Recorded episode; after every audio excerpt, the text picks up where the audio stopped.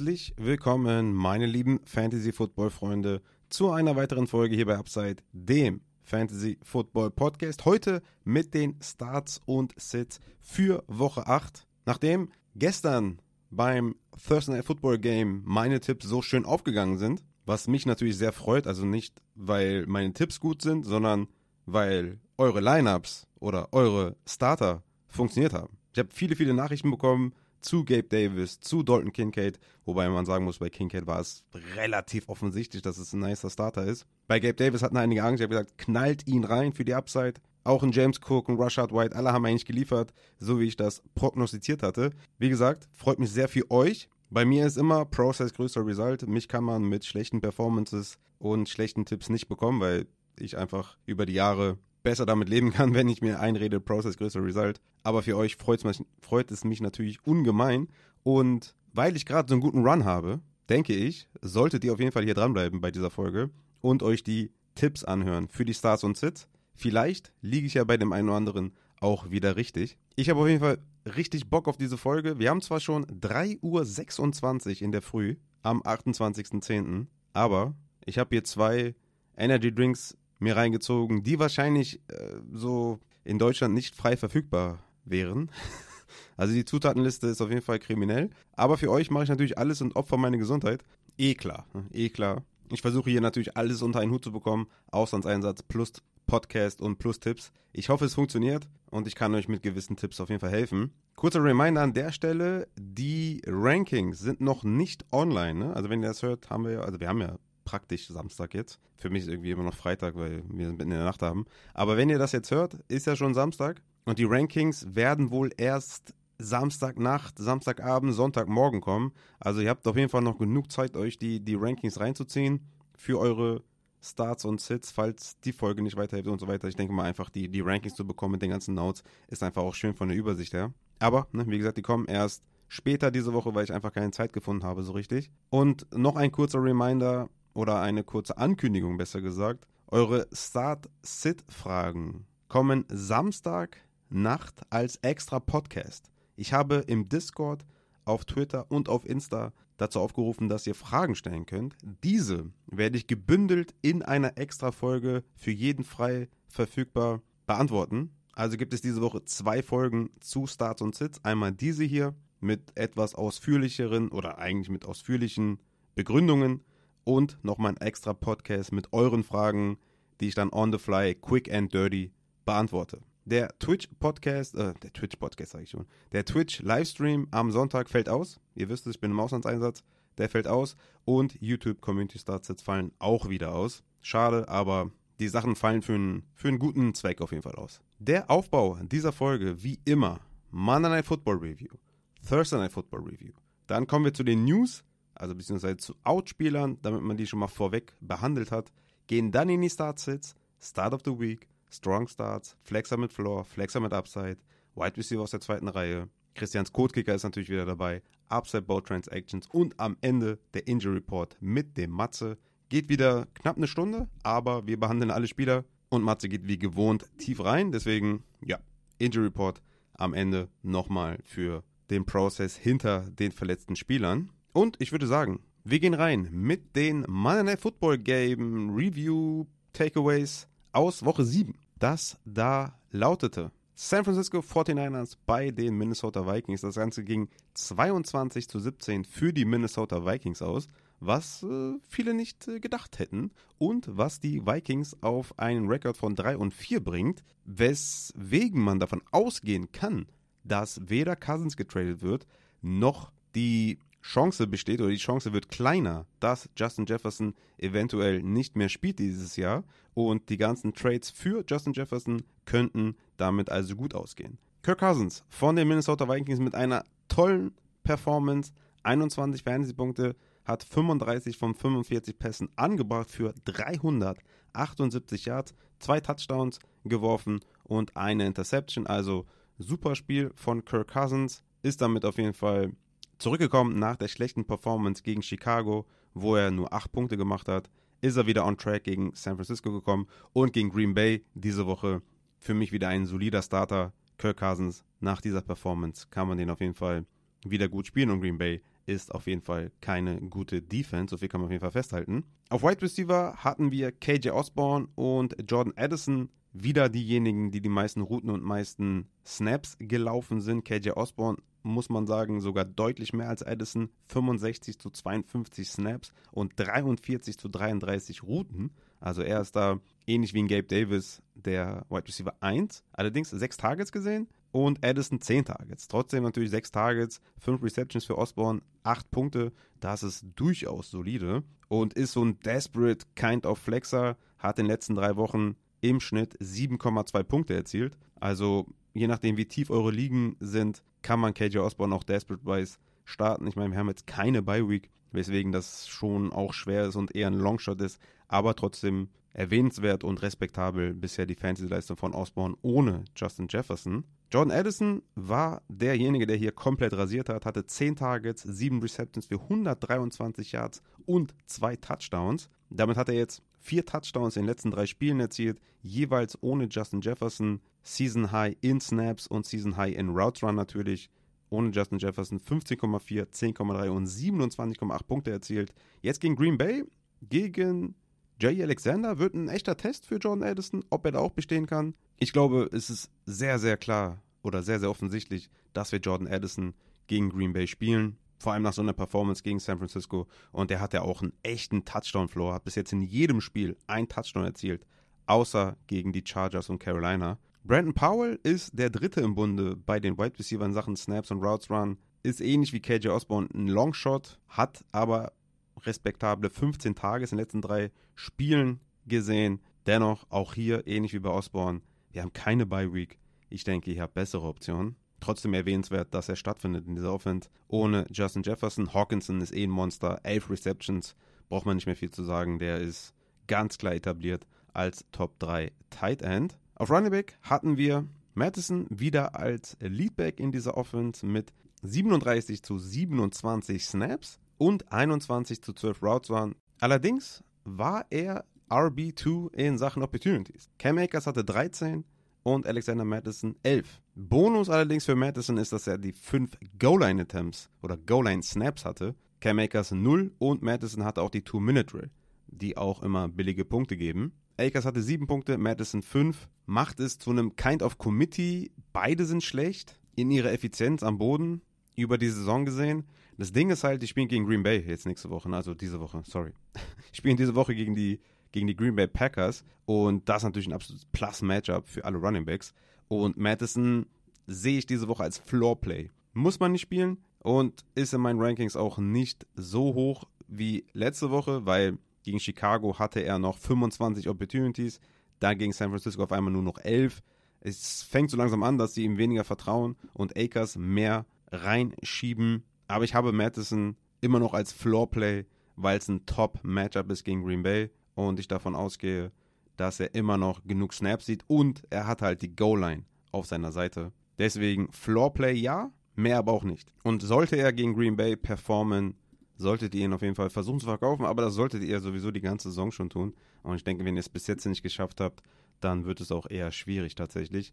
In Woche 9 wartet Atlanta, die sind super gegen den Run.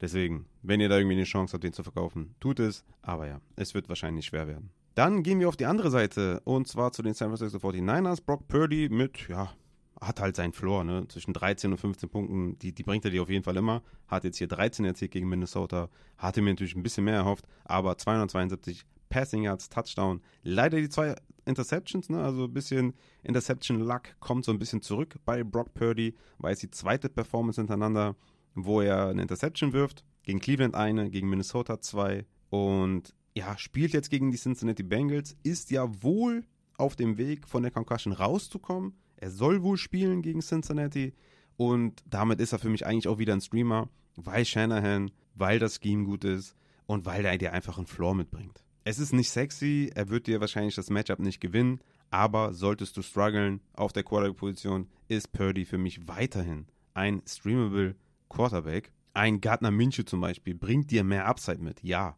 aber der Floor ist auf der Seite von Brock Purdy. Auf Wide Receiver natürlich Brandon Ayuk. Wenn Debo out ist, spielt der Ayuk und selbst wenn Debo in ist, spielt der Ayuk. Also Ayuk ist ein absolutes Must-Play, hoher Target-Share, sieht die Snaps, läuft die Routen. Ich brauche euch da nicht viel zu sagen. Juan Jennings hat davon profitiert, dass Debo ausgefallen ist, hatte neun Targets, sechs Receptions für 54 Yards. Das war respektabel. Ich denke aber, das ist ein absoluter Longshot, den irgendwie zu spielen diese Woche. Ich spiele Ayuk und ich spiele Kittel. Kittel natürlich spiele ich auch immer, wenn Ayuk oder Debo ausfallen. Dann ist er ein Mustard. Ansonsten ist er halt sehr boom-bust-lastig, aber ohne, also wenn einer von den Receivern fehlt, dann spielt man ihn natürlich. Also Kittel und Ayuk sind die einzigen Receiver, die ich spiele. Und McCaffrey, den muss man natürlich auch spielen.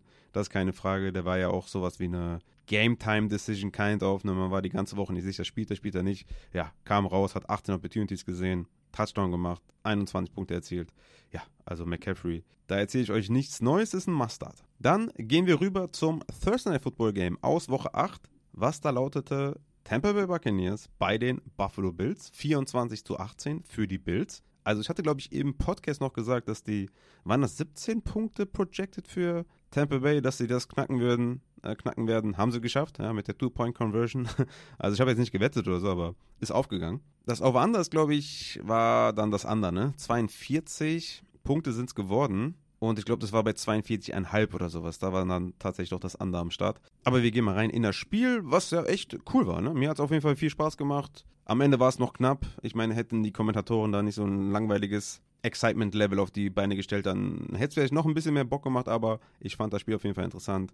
Und es gab reichlich Fantasy-Punkte, was natürlich sehr, sehr erfreulich ist. Wir starten bei den Buffalo Bills. Josh Allen mit einer super Performance, 30 Fantasy-Punkte erzielt, 324 Yards, zwei Touchdowns in der Luft und nochmal 41 Yards und Touchdown am Boden. Was soll ich euch sagen? Natürlich absolut Granate. Auf Wide Receiver hatten wir die Gabe Davis Show. 12 Targets, 9 Receptions für 87 Yards und Touchdown. Da habe ich sehr, sehr viele Nachrichten bekommen und äh, Dank, Dankesreden für den Gabe Davis-Tipp.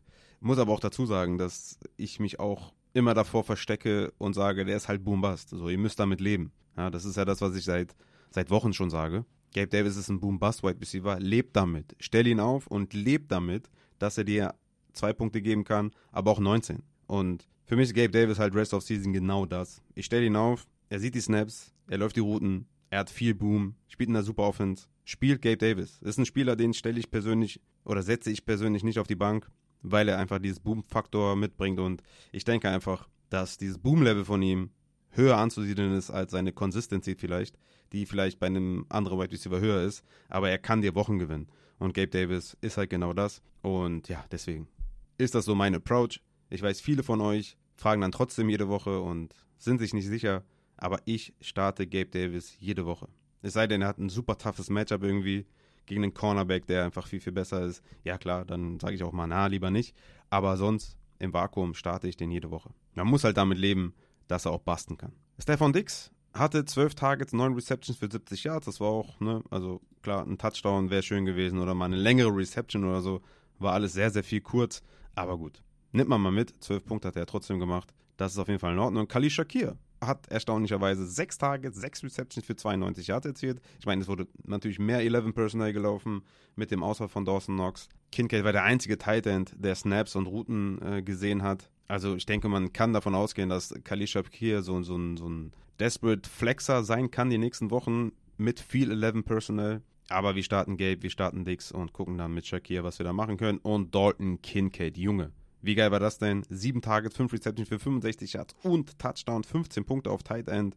Hatte ja beim ersten Goal-Line-Trip zwei Opportunities, glaube ich. Einmal den kurzen Shuttle Pass an die Ein-Yard-Line. Und ich glaube, das Play danach, oder war es danach, erst Latavius Murray und dann noch das Endzone-Target für Kincaid. Also da habe ich schon gedacht, Junge, jetzt sieht er da zwei Opportunities inside five, macht daraus keinen Touchdown und jetzt wird er bestimmt reinkoten und ich habe mich schon voll aufgeregt. Ja, und dann kam er doch noch zurück, fünf Receptions, Touchdown, sehr, sehr geil. War ein einfacher Call aus meiner Sicht, den zu starten. Trotzdem, viele haben mir geschrieben, dass sie ohne meinen selbstbewussten Take, was ihn anging, ihn nicht gestartet hätten. Aber war natürlich mega geil, hat mich sehr gefreut. Für euch. Ich habe ihn, doch, ich habe ihn auch in einer Liga. In der Bestball-Liga mit Trades und Waferwire. Da habe ich jetzt, glaube ich, Dix, Gabe Davis, Kincaid und Josh Allen. Also, ja, hat gut funktioniert, glaube ich, diese Woche. Muss da mal reinschauen, aber das waren, ja, gefühlt sind das ja 60 Punkte oder sowas. Ach, man kann hier nicht gucken bei der Webansicht. Ja, naja, ja, müsste, müsste gut gelaufen sein. Aber das interessiert euch natürlich nicht, verstehe ich natürlich auch. Und wir gehen weiter zu den Running Backs bei den Buffalo Bills. James Cook war Clara Liedbeck mit 46 zu 23 Snaps und 15 zu 6 Opportunities, hat daraus 8 Half-PPA-Punkte gemacht. Ja, er bleibt Clara Liedbeck in dieser Offense und ist für mich jetzt auch kein Kandidat, den ich sitten würde. Natürlich ist es ärgerlich, dass dann ein Latavius Murray an der Goal-Line reinkommt. Der hatte 5 zu 0 Goal-Line-Snaps. Das ist ärgerlich, klar.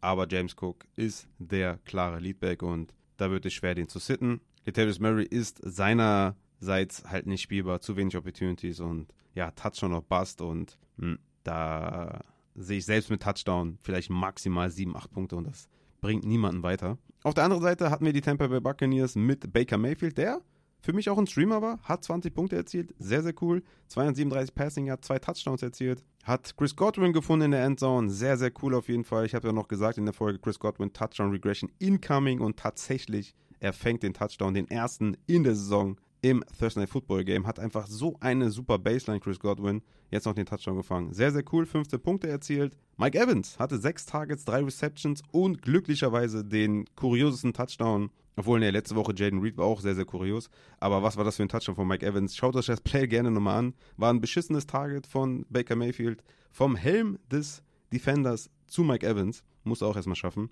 Und Mike Evans hat so seinen Tag gerettet. Das waren, glaube ich, 30 Yards oder so. Bis dato hatte er, glaube ich, einen Catch für 9 Yards.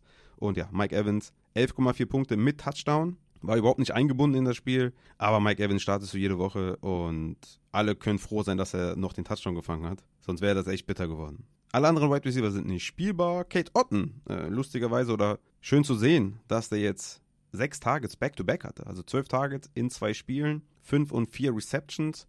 Das ist ganz klar streamable und solltet ihr auf jeden Fall auf der Rechnung haben und solltet ihr vom Waiver holen, wenn ihr keine besseren Optionen habt. Auf Running Back hatten wir Rashad White, der, wie ich gesagt habe, und das weiß eigentlich auch jeder, von seinen Receptions lebt. Ne? Am Boden ist das eine mittlere Katastrophe, wobei jetzt 9 Carries für 39 Yards ist okay, aber 7 Targets, 7 Receptions für 70 Yards. Letzte Woche 6 Targets, 6 Receptions für 65 Yards. Das ist einfach absolute Elite-Niveau.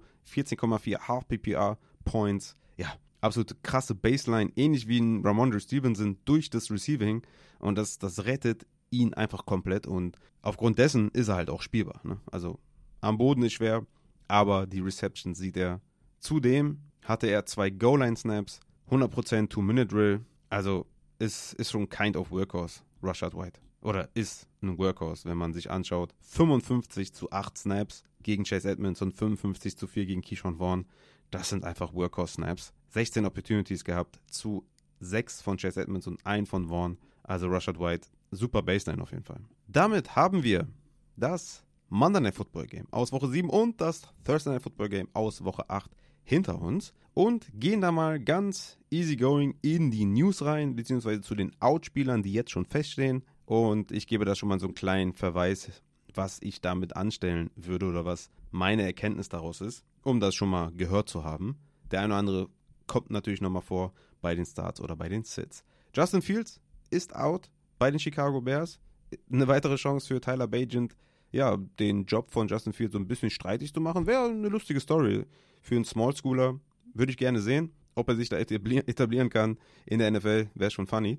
Deshaun Watson von den Cleveland Browns ist out. PJ Walker wird starten. Damit sind die Receiving-Optionen mit Amari Cooper und Elijah Moore für mich absolute Sits. Daniel Jones ist out bei den New York Giants. Damit sind alle Receiving-Optionen von den Giants sneaky, ja, weil bei Tyrod Taylor die Offense viel, viel besser führt und vor allem Darren Waller ist ein absoluter Mustard. Ryan Tannehill von den Tennessee Titans ist out. Spielen soll vor allem Will Levis. Allerdings soll Malik Willis auch reingefüttert werden. Damit sowohl Will Levis als auch Malik Willis absolute Must-Sits und auch Hopkins bzw. Burks bzw. Okonkwo absolute Sits. Debo Samuel von den 49ers ist out, damit ist Ayuk ein Must-Play und Kittel ein Must-Play. Robert Woods von den Houston Texans ist out, damit Tank Dell, nicer Starter und Nico Collins must start. Zay Jones von den Jacksonville Jaguars ist out, damit ist Christian Kirk ein absoluter Must Start. Und dann haben wir noch die LA Chargers mit Palmer Game Time Decision und Jane Guyton weiterhin auf PUP, kann zurückkommen, soll wohl aber nicht zurückkommen und dadurch ist Quentin Johnston ein Sleeper. Und für die Upside, für die maximale Upside, streamable diese Woche, wenn Palmer tatsächlich auch noch ausfällt. Dann oder damit, was gefällt euch besser? Ich glaube, damit ist schöner. Kommen wir zu den Starts und Sits für Woche 8 und starten wie immer mit den Quarterbacks und gehen rein mit dem Quarterback Start of the Week. Und das ist CJ Stroud von den Houston Texans bei den Carolina Panthers. Das ist ein Top 10 Quarterback in meinen Rankings. Das Implied Team Total ist das zehnthöchste diese Woche. Die Panthers sind auf 27 in Dropback Success Rate. CJ Stroud ist ein Top 5 Quarterback in Volume Passing, also Attempts plus Air Yards. Und die O-Line ist endlich gesünder. Und dann noch gegen Carolina. CJ Stroud, mein Quarterback Start of the Week. Mit Collins, mit Dell, mit Dalton Schulz. Strong Start diese Woche. Starte ich mit Tour. Tango Vailoa ist mein Quarterback 5 diese Woche. Ich habe einige Tour-Fragen gesehen. Ich meine, klar, hat in den letzten Wochen nicht unbedingt geliefert, weswegen da natürlich auch Concerns am Start sind und Fragen kommen. Hat seit Woche 4 13 Punkte, 17 Punkte, 21 und 10. Ja, also da haben viele Bedenken, ob der noch ein Top 10 Quarterback ist. Für mich ganz klar gegen New England ein Must-Start. Ich gehe da völlig confident rein. Die haben das höchste Implied Team Total mit 28,25. New England ist auf 26 in Dropback Success Rate und Zweiter in Rush Success Rate. Also Laufen ist schwer gegen New England, Passen ist einfach. Da sollte die Devise klar sein. Tour ist ein Must-Start, spielt ihn. Jared Goff gegen Las Vegas, klarer Starter, zweithöchste Implied Team Total mit 27.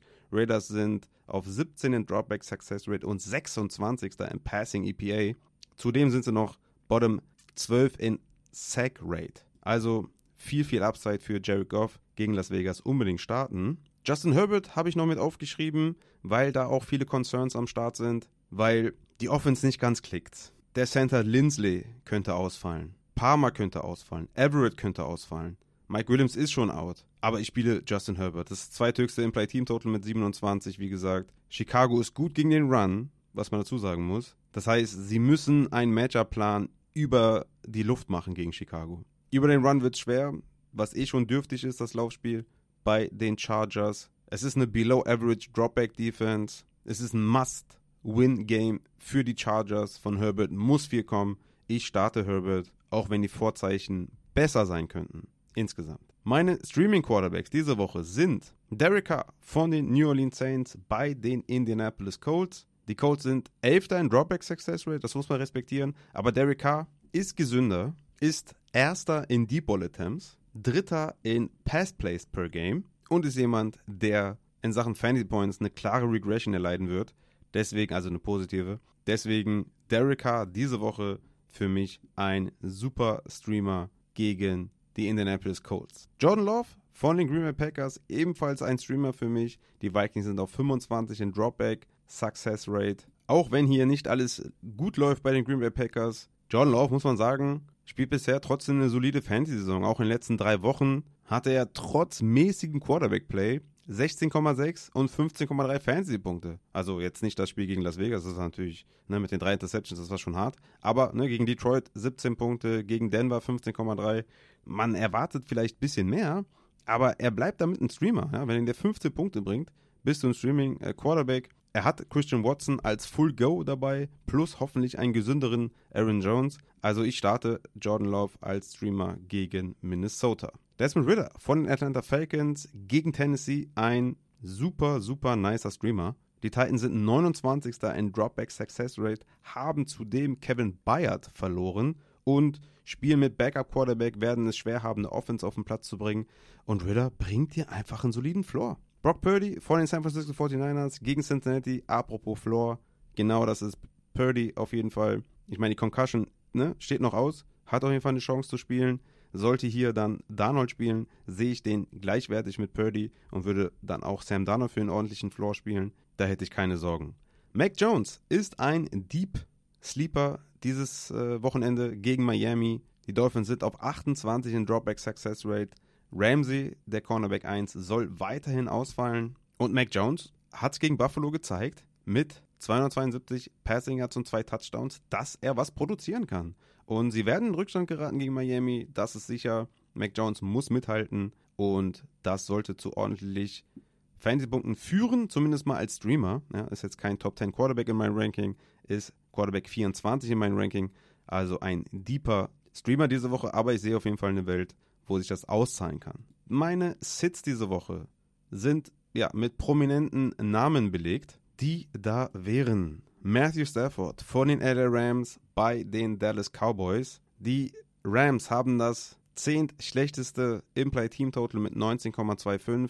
Die Cowboys sind Sechster in Dropback Success Rate und 29. in Rush Success Rate. Das heißt, übers Laufspiel könnte man hier das Gamescript festlegen und Matthew Stafford wieder mal zu 14, 15 Punkten führen, ja, was ja auch, ja, ne, ist halt wenig Upside dabei. Ist mein Quarterback 18, aber ist halt ein Sit, ne, gemessen an den Erwartungen, die ich hatte an Stafford, mit Puka Nakua, mit Cooper Cup, ist das halt momentan zu wenig und das Matchup spricht nicht für ihn. Deswegen würde ich Stafford lieber sitten diese Woche. Geno Smith von den Seattle Seahawks für mich auch ein Sit gegen Cleveland. Cleveland ist einfach mörderisch gut in der Defense. Ne? Die sind erster in Dropback Success Rate, erster in Sack Rate, erster in Passing EPA allowed und erster in Neutral Pass Rate allowed. Also Gino diese Woche halte ich Abstand. Lockett ist nicht ganz fit. DK kommt von der Verletzung zurück. Ich sehe dann einfach wenig Upside für Gino diese Woche und würde ihn sitten. Gut, dass ich Stafford oder Gino Smith in der High-Stakes-Liga habe. Da freue ich mich drauf. Dann kommen wir zu Russell Wilson von den Denver Broncos. Für mich auch ein Sit gegen KC. Chiefs sind Zweiter in Dropback Success Rate. Wir hatten das Matchup schon mal dieses Jahr. Da hat er sieben Punkte erzielt. Ja, hat gegen Green Bay 14 Punkte erzielt. Also er ist auch ein Low-Floor-Guy und ja, gegen KC, nö. Nee, danke. So wie die in der Defense dieses Jahr auftreten, halte ich da lieber Abstand von. Kommen wir zu Sam Howell. Der ist für mich auch ein Sit diese Woche. War ja immer so ein nicer Streamer, aber gegen Philadelphia, beziehungsweise gegen die Front von Philadelphia, oh, habe ich schon echt Angst. Also die Eagles sind siebter in Dropback Success Rate, haben jetzt Kevin Bayard dazu bekommen, haben eine dominante Front, werden Druck kreieren. Sam Howell, äh, ja, ich meine, für normales Scoring ist es jetzt auch nicht so wichtig, dass er so viel gesackt wird. Aber das wird schon eine harte Aufgabe und ich, ich hätte einfach diese Woche ne, einen Desmond Ritter, einen Carr, einen Love, einen Purdy einfach davor. Kenny Pickett, der letzte Sit für mich diese Woche gegen Jacksonville. Die Jaguars sind neunter in Dropback Success Rate, die haben eine gute Defense, haben gute Cornerbacks und ich bin einfach nicht überzeugt von Kenny Pickett und der Offense und ja, also wenn die vielleicht ein gutes Matchup haben in den nächsten Wochen, okay, nehme ich mit natürlich auch jetzt mit Deonte, ist die Offense natürlich auch noch ein Stückchen besser, natürlich, aber 15 Punkte gegen die Rams, 230 Passing Yards, kein Touchdown geworfen, halt den Touchdown erlaufen, ja, gegen Jacksonville, nee. Gegen Tennessee, gegen Green Bay, die nächsten zwei Wochen, Woche 9 und 10, ja, da könnte er vorkommen bei den Streamern. Aber gegen Jacksonville ist mir das einfach vom Matchup her nicht gut genug. Damit kommen wir zu den Running Backs und starten natürlich bei den oder beim Running Back Start of the Week. Und das ist für mich diese Woche Jamie Gibbs von den Detroit Lions. Der hatte letzte Woche als Workhorse oder auch als Ersatz von David Montgomery 23 Fantasy-Punkte bei 11 Carries und 10 Targets, also 21 Opportunities, hat 9 seiner 10 gefangen für 58 Yards. Mega Baseline. Dann noch gegen Las Vegas. Zweitbeste Matchup für Running Backs überhaupt. Monty mit zweimal Did Not Practice gehe stark davon aus, dass Monty ausfällt. Und dann spielt dir Jamie Gibbs sowas von selbstbewusst. Mein Running Back 7 diese Woche wollte ich nochmal extra unterbringen, weil wir halt keine Bye-Week haben und es sein kann, dass ihr gute Optionen habt. Und wenn ihr Gibbs habt, bitte in die Liners packen. Meine Strong Starts diese Woche sind zum einen Isaiah Pacheco von den Kansas City Chiefs, war letzte Woche hier, glaube ich, mein Start of the Week, soweit ich weiß. Hat dann leider nur in Anführungszeichen 14 Punkte erzielt, aber hatte 17 Opportunities, ist der klare Running Back 1 der Chiefs. Und es geht halt wieder gegen Denver. Da hatte er vor zwei Wochen 13 Punkte. Super Baseline, hatte da 22 Opportunities. Ist der Mann auch Inside 5 und es ist einfach ein Top 10 Matchup. Stellt Pacheco auf. Dann habe ich noch Raheem Mostard von den Miami Dolphins dabei, die ein super schweres Matchup haben gegen New England. Das zweitschwerste Matchup für Running Backs. Aber ich wollte nochmal hervorheben, dass Mostard ein Upgrade hatte von Limited Practice auf Full Practice und halt weiterhin klarer Leadback ist und du einfach diese Offense, dieses Laufspiel, diese Offense aufstellen musst, egal gegen wen es geht, du startest den Running Back 1 der Dolphins, das hat einfach viel zu viel Upside. Ich will noch mal erinnern, dass es in Woche 2 das Matchup schon mal gab. Da hatte Mostard 25 Fantasy-Punkte, 18 Carries für 121 Yards. Also bitte, den Running Back 1 der Dolphins musst du spielen. Der letzte Strong Start ist Jonathan Taylor von den Indianapolis Colts. Hatte jetzt zwei Wochen lang ein 50-50-Split mit Zach Moss, hatte dabei 14 und 22 Opportunities und diese Woche hatte Moss ein Did Not Practice, Limited Practice und Did Not Practice. Daher gehe ich davon aus, dass die Volume noch stärker sein wird bei Jonathan Taylor und ist für mich ein klarer Starter, obwohl die Saints das fünf schwerste Matchup für Running Backs sind. Jonathan Taylor ist ein Must-Start als Leadback diese Woche gegen die Saints. Kommen wir zu den Flexern mit Floor.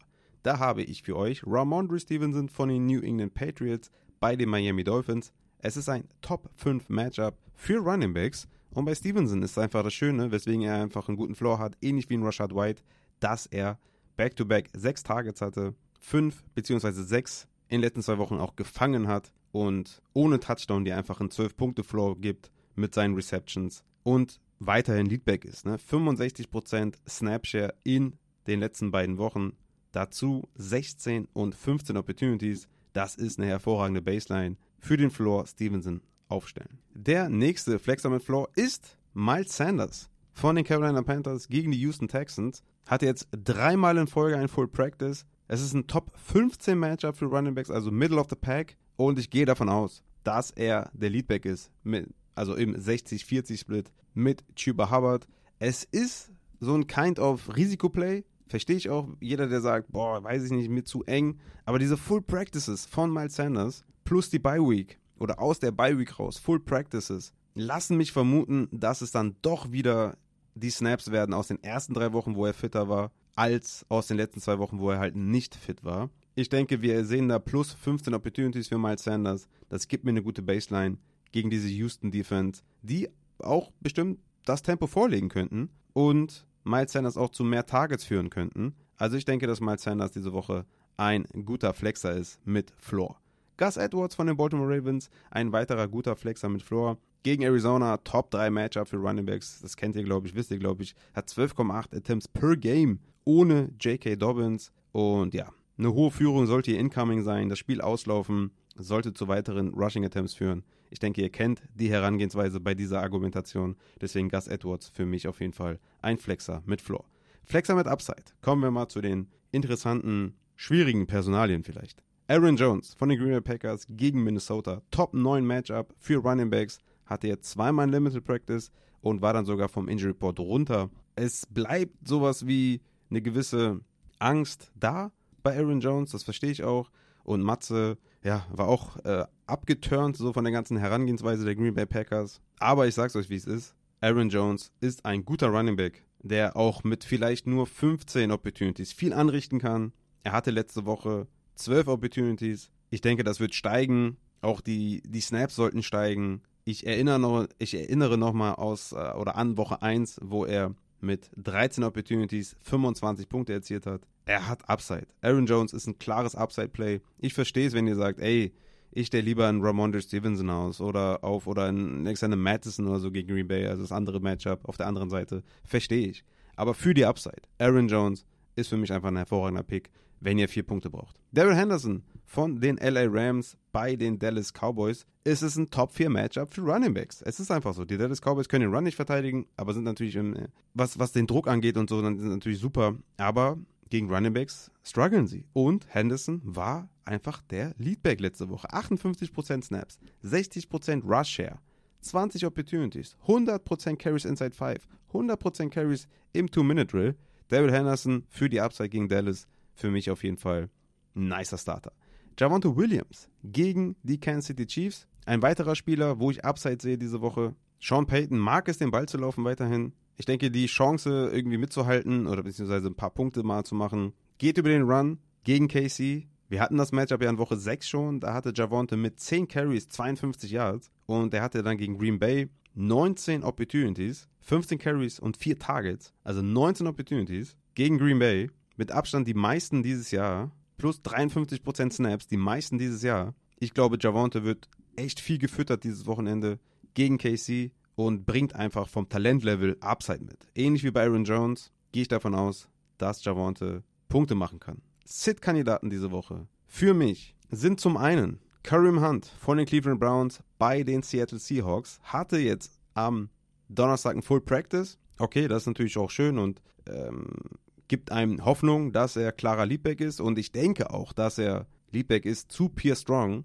Aber ich weiß halt nicht, in, in was für einer Range wir uns hier befinden in Sachen Red Zone Trips, Goal Line Trips, insgesamt Opportunities für Hunt im Passing, im Rushing. Zudem ist es ein hartes Matchup gegen Seattle. Es ist das schwerste Matchup für Running Backs in den ersten sieben Wochen. Ich sehe hier maximal ein Floor-Game für Kareem Hunt und ich glaube, dass es besser wäre, ihn zu sitten. Auch wenn er natürlich letzte Woche da die Touchdowns gemacht hat und der Back war in der Red Zone, glaube ich einfach, dass ohne Touchdown es einfach super schwer wird für Kareem Hunt zu produzieren. Und deswegen mein erster Sit. Damian Pierce von den Houston Texans bei den Carolina Panthers. Ja, ich weiß. Es ist das beste Matchup für Running Backs gegen Carolina und es könnte ein Breakout-Game werden. Ja, ich weiß. Aber Devin Singletary war vor der Bye Week Leadback mit 31 zu 21 Snaps, 14 zu 13 Opportunities und ich weiß nicht, was die machen werden. Das macht mir einfach Angst. Man könnte Damien Pierce auch diese Woche als Boombust bezeichnen, was immer so einen kleinen Zit-Charakter mitbringt. Aber vielleicht kann man auch sagen Boombust. Ne? Das gibt nochmal die Chance, eventuell, wenn ihr, wenn euer Gegner super stark ist und ihr denkt, boah, wie soll ich dagegen halten? Und ihr habt vielleicht irgendwas wie einen Miles Sanders, Madison, Stevenson als Option, die euch auf jeden Fall einen gewissen Floor mitbringen, kann ich auch eine Welt sehen, wo man Damien Pierce drüber spielt und einfach sagt, ich gehe aufs Ganze. Das Matchup ist super. Das Matchup ist das Beste, was man haben kann als Running Back. Ist halt nur die Frage, holt er sich seinen RB1-Spot zurück oder nicht? Und ja, wenn es ein 50-50-Split wird oder so, dann ist man auch schon wieder mehr bei Floor als bei Upside und ja, deswegen Pierce und Singletary sind für mich beide Sits diese Woche. Ich will mir das Matchup lieber mal, oder das, will mir das Backfield lieber mal anschauen, bevor ich da investiere. Najee Harris von den Pittsburgh Steelers gegen Jacksonville. Für mich auch ein Sit, ähnlich wie Jalen Warren. Es ist das viertschwerste Matchup für Running Backs bei einem 50-50-Split. Auch wenn Harris letzte Woche 17 Opportunities hatte und 13 Punkte gemacht hat. Ich will noch mehr erinnern, er hatte 13 Punkte mit Touchdown. Also, das ist nichts, wo man ausrastet. Und es ist ein super toughes Matchup. Ich würde Harris sitten. Amari DiMercado gegen die Baltimore Ravens. Das ist das neuntschwerste Matchup für Running Backs. Für mich ein Sit diese Woche weil ich nicht weiß, was die da machen werden. Also er ist von drei Opportunities in Woche 6 zu 18 in Woche 7 geslidet. Warum auch immer. Weiß niemand warum. Und wer sagt mir, dass es diese Woche nicht wieder irgendein anderer Back ist, der die Touches sieht? Ein Damien Williams oder ein Keontae Ingram? Ich weiß es ja nicht. Ähm, deswegen, also keiner was passiert. Super hartes Matchup gegen Baltimore. Ich bin dafür diese Woche raus. Dann haben wir noch Chuba Hubbard von den Carolina Panthers gegen Houston Texans. Ne, Matchup ist gut, klar. Und ich gehe auch weiter von 10 bis 15 Opportunities aus, trotz Leadback-Rolle von Sanders. Aber es ist mir im Endeffekt zu wenig, um ihn wirklich aufzustellen. Ich denke, Sanders ist der Leadback. Brian Robinson von den Washington Commanders gegen Philly. Es ist ein schweres Matchup gegen die Eagles. Robinson sieht ultra schlecht aus. Philly sollte führen. Das führt dazu, dass Robinson weniger Snaps sieht. Rodriguez frisst ein bisschen rein bei den Rushing Carries.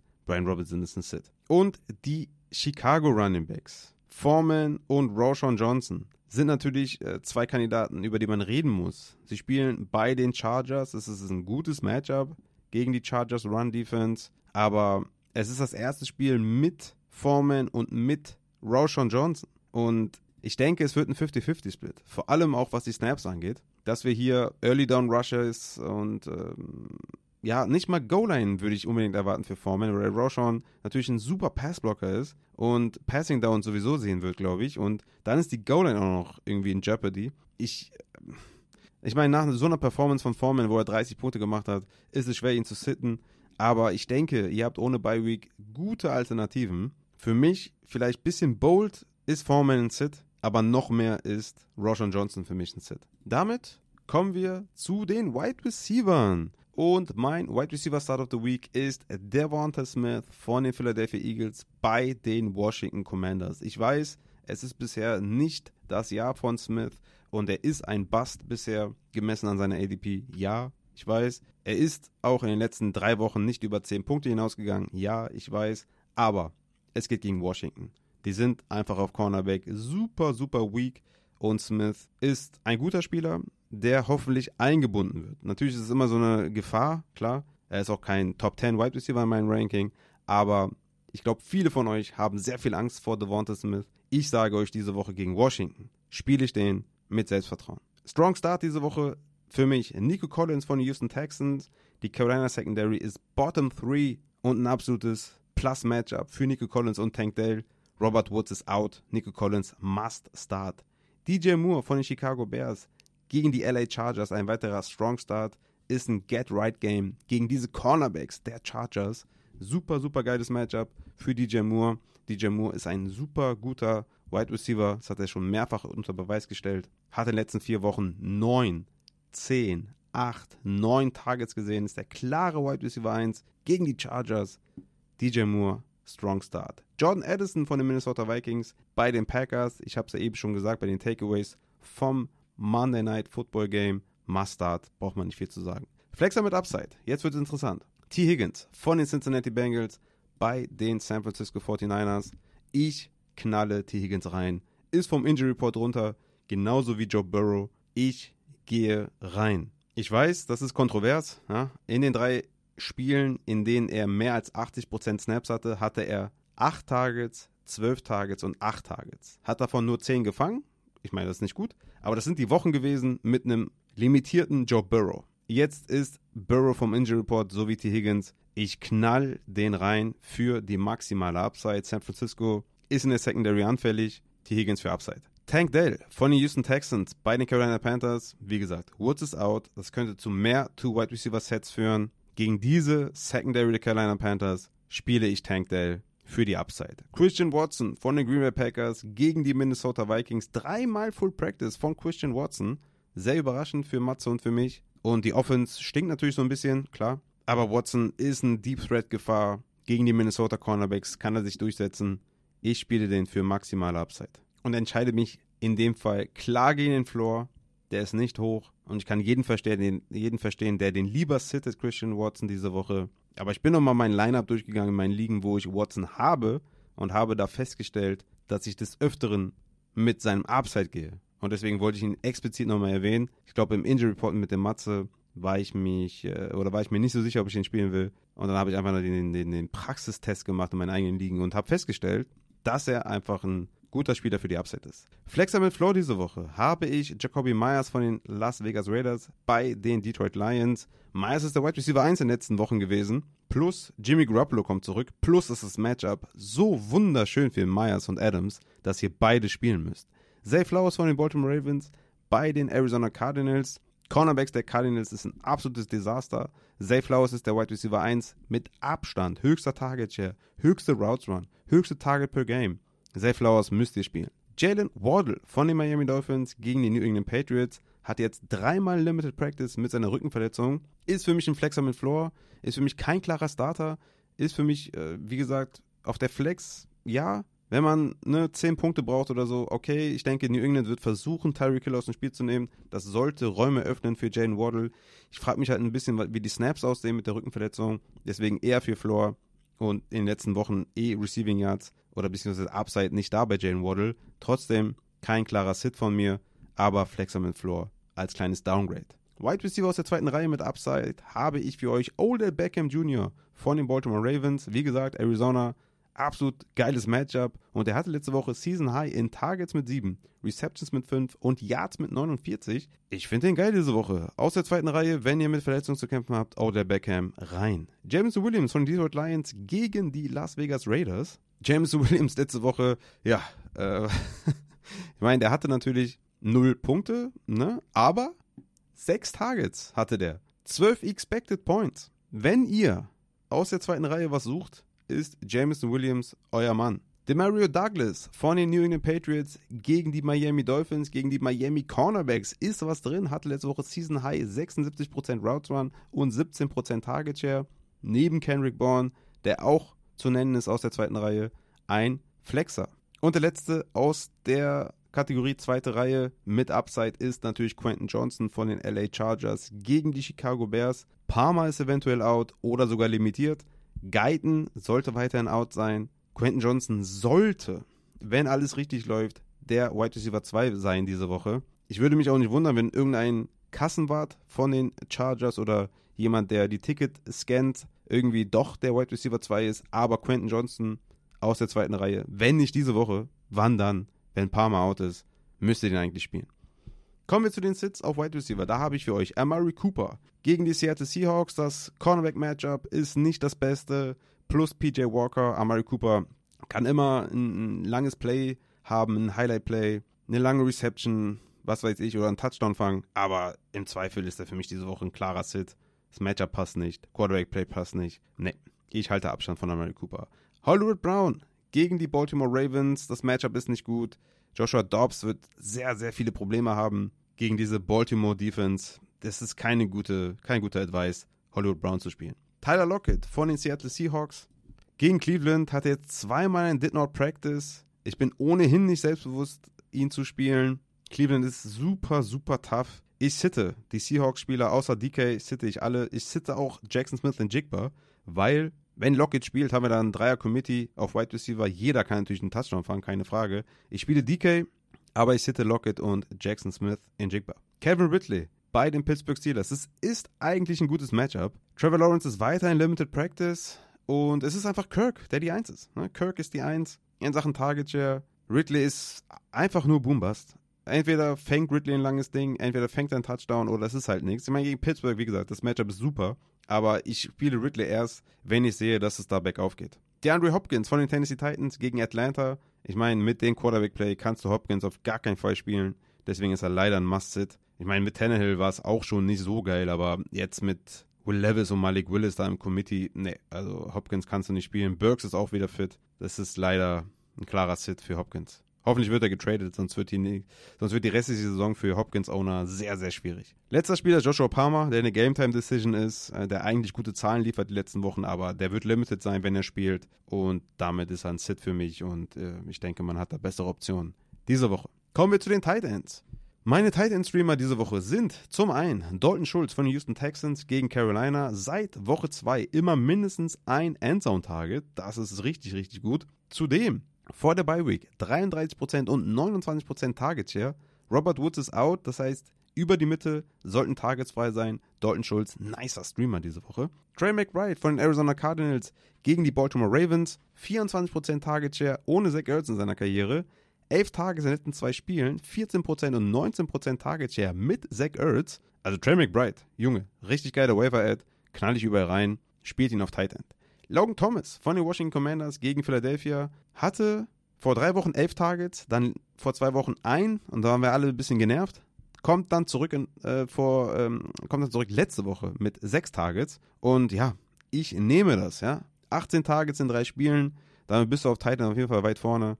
Logan Thomas, gegen Philly kann man aufstellen. Taysom Hill von den New Orleans Saints ist jede Woche natürlich ein Tight End Streamer. Ihr wisst es auf jeden Fall. Sieht Passing Attempts, sieht Rushing Attempts, sieht Targets. Taysom Hill every week. Boombust auf Tight End. Jake Ferguson, für mich ein Superstarter diese Woche gegen die Rams. Siebtbeste Matchup für Tight Ends. Hatte 68% Snaps, 18% Target Share und 10 Red Zone Targets bisher in der Saison. Also Jake Ferguson, Superstarter. In Joku gegen die Seattle Seahawks hatte letzte Woche 8 Targets, 24% Target Share und ein Endzone Target.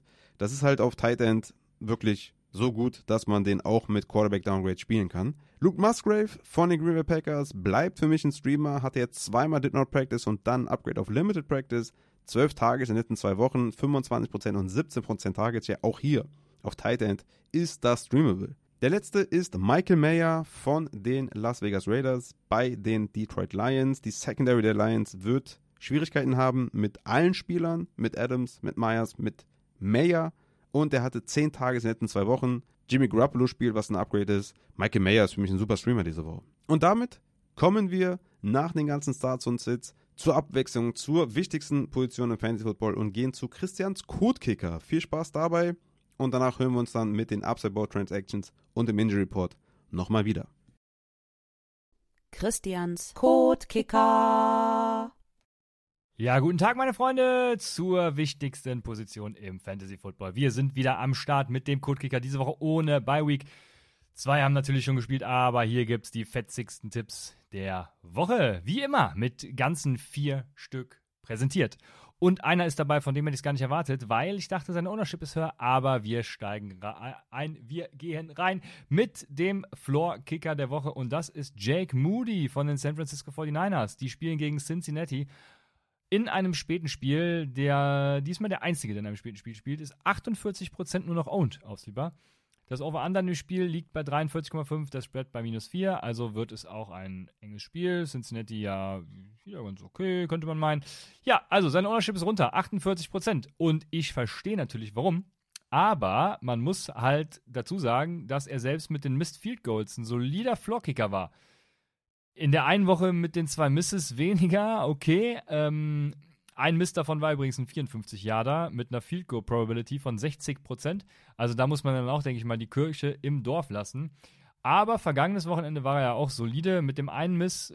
Ja, fairerweise auch, weil er da eben den 45, 55 Yarder gebankt hat und den 40er mit einer Wahrscheinlichkeit von 86% Also halt nicht reingemacht hat. Aber wie dem auch sei, der Floor ist weiterhin da, vor allem mit dieser San Francisco Offense, die ja auch die letzten beiden Spiele gestruggelt hat. Äh, ähm, aber ja, Brock Purdy hat gespielt wie immer. Und äh, wenn er dann jetzt wieder das Turnover-Glück hat, oder vielleicht, ja, der braucht ja nur Turnover-Glück. Er kann ja vor der Endzone scheitern, dann ist es ja noch besser für uns. Ja, ich rede mich wieder um Kopf und Kragen. Also, in Woche 4 und 5 hat er seine Punkte allein über PATs geholt, Jake Moody. Deswegen, wenn die Offense wieder klickt und alles läuft, also go get Jake Moody. Ähm, vor der Saison so ein Set-and-Forget-Kicker von mir gewesen und das wird auch diese Woche wieder laufen gegen Cincinnati, der Floor-Kicker Jake Moody. Dann für die Upside haben wir Brandon McManus von den Jacksonville Jaguars, die spielen gegen die Pittsburgh Steelers um 19 Uhr. 44% ist der Owned. Dieses Spiel hat ein Over-Under von 41, ein Spread von 2,5. Es sind zwei Offenses, die besser sein sollten, als sie sind, die ich zumindest besser erwartet habe, als sie sind, sagen wir es mal so. Pittsburgh hat nach der Bye Week jetzt zumindest mal so ein bisschen hochgefahren. Ich denke, das wird ein knappes Spiel. Und da bin ich nicht alleine. Der Spread ist halt, wie gesagt, 2,5 und auch im Prediction Game von NFL Game Data, ähm, äh, da ist ja der, der Market, der da gezeigt wird oder der da wettet, der ist Vic removed und der liegt bei 57% für die Jaguars, also auch relativ close. Und ich glaube, in dem Spiel sind dadurch dann auch einige Field Goals möglich. Eventuell läuft ja Travis Etienne auch wieder äh, den einen oder anderen Touchdown in die Endzone. Und ähm, ja, damit für einige PATs. Also da findet man dann Floor und Upside. Brandon McManus, der Upside-Kicker der Woche im hohen Ownership-Bereich. Und dann habe ich wie immer noch zwei Under the Radar Kicker mitgenommen. Das ist einmal für den Floor Blake Group, Groupie äh, von den New Orleans Saints gegen Indianapolis um 19 Uhr. Der ist zu 9% owned. Da gibt es ein Over-Under von 44 und ein Spread von 1, was man schon äh, sehen kann, sehr gering ist.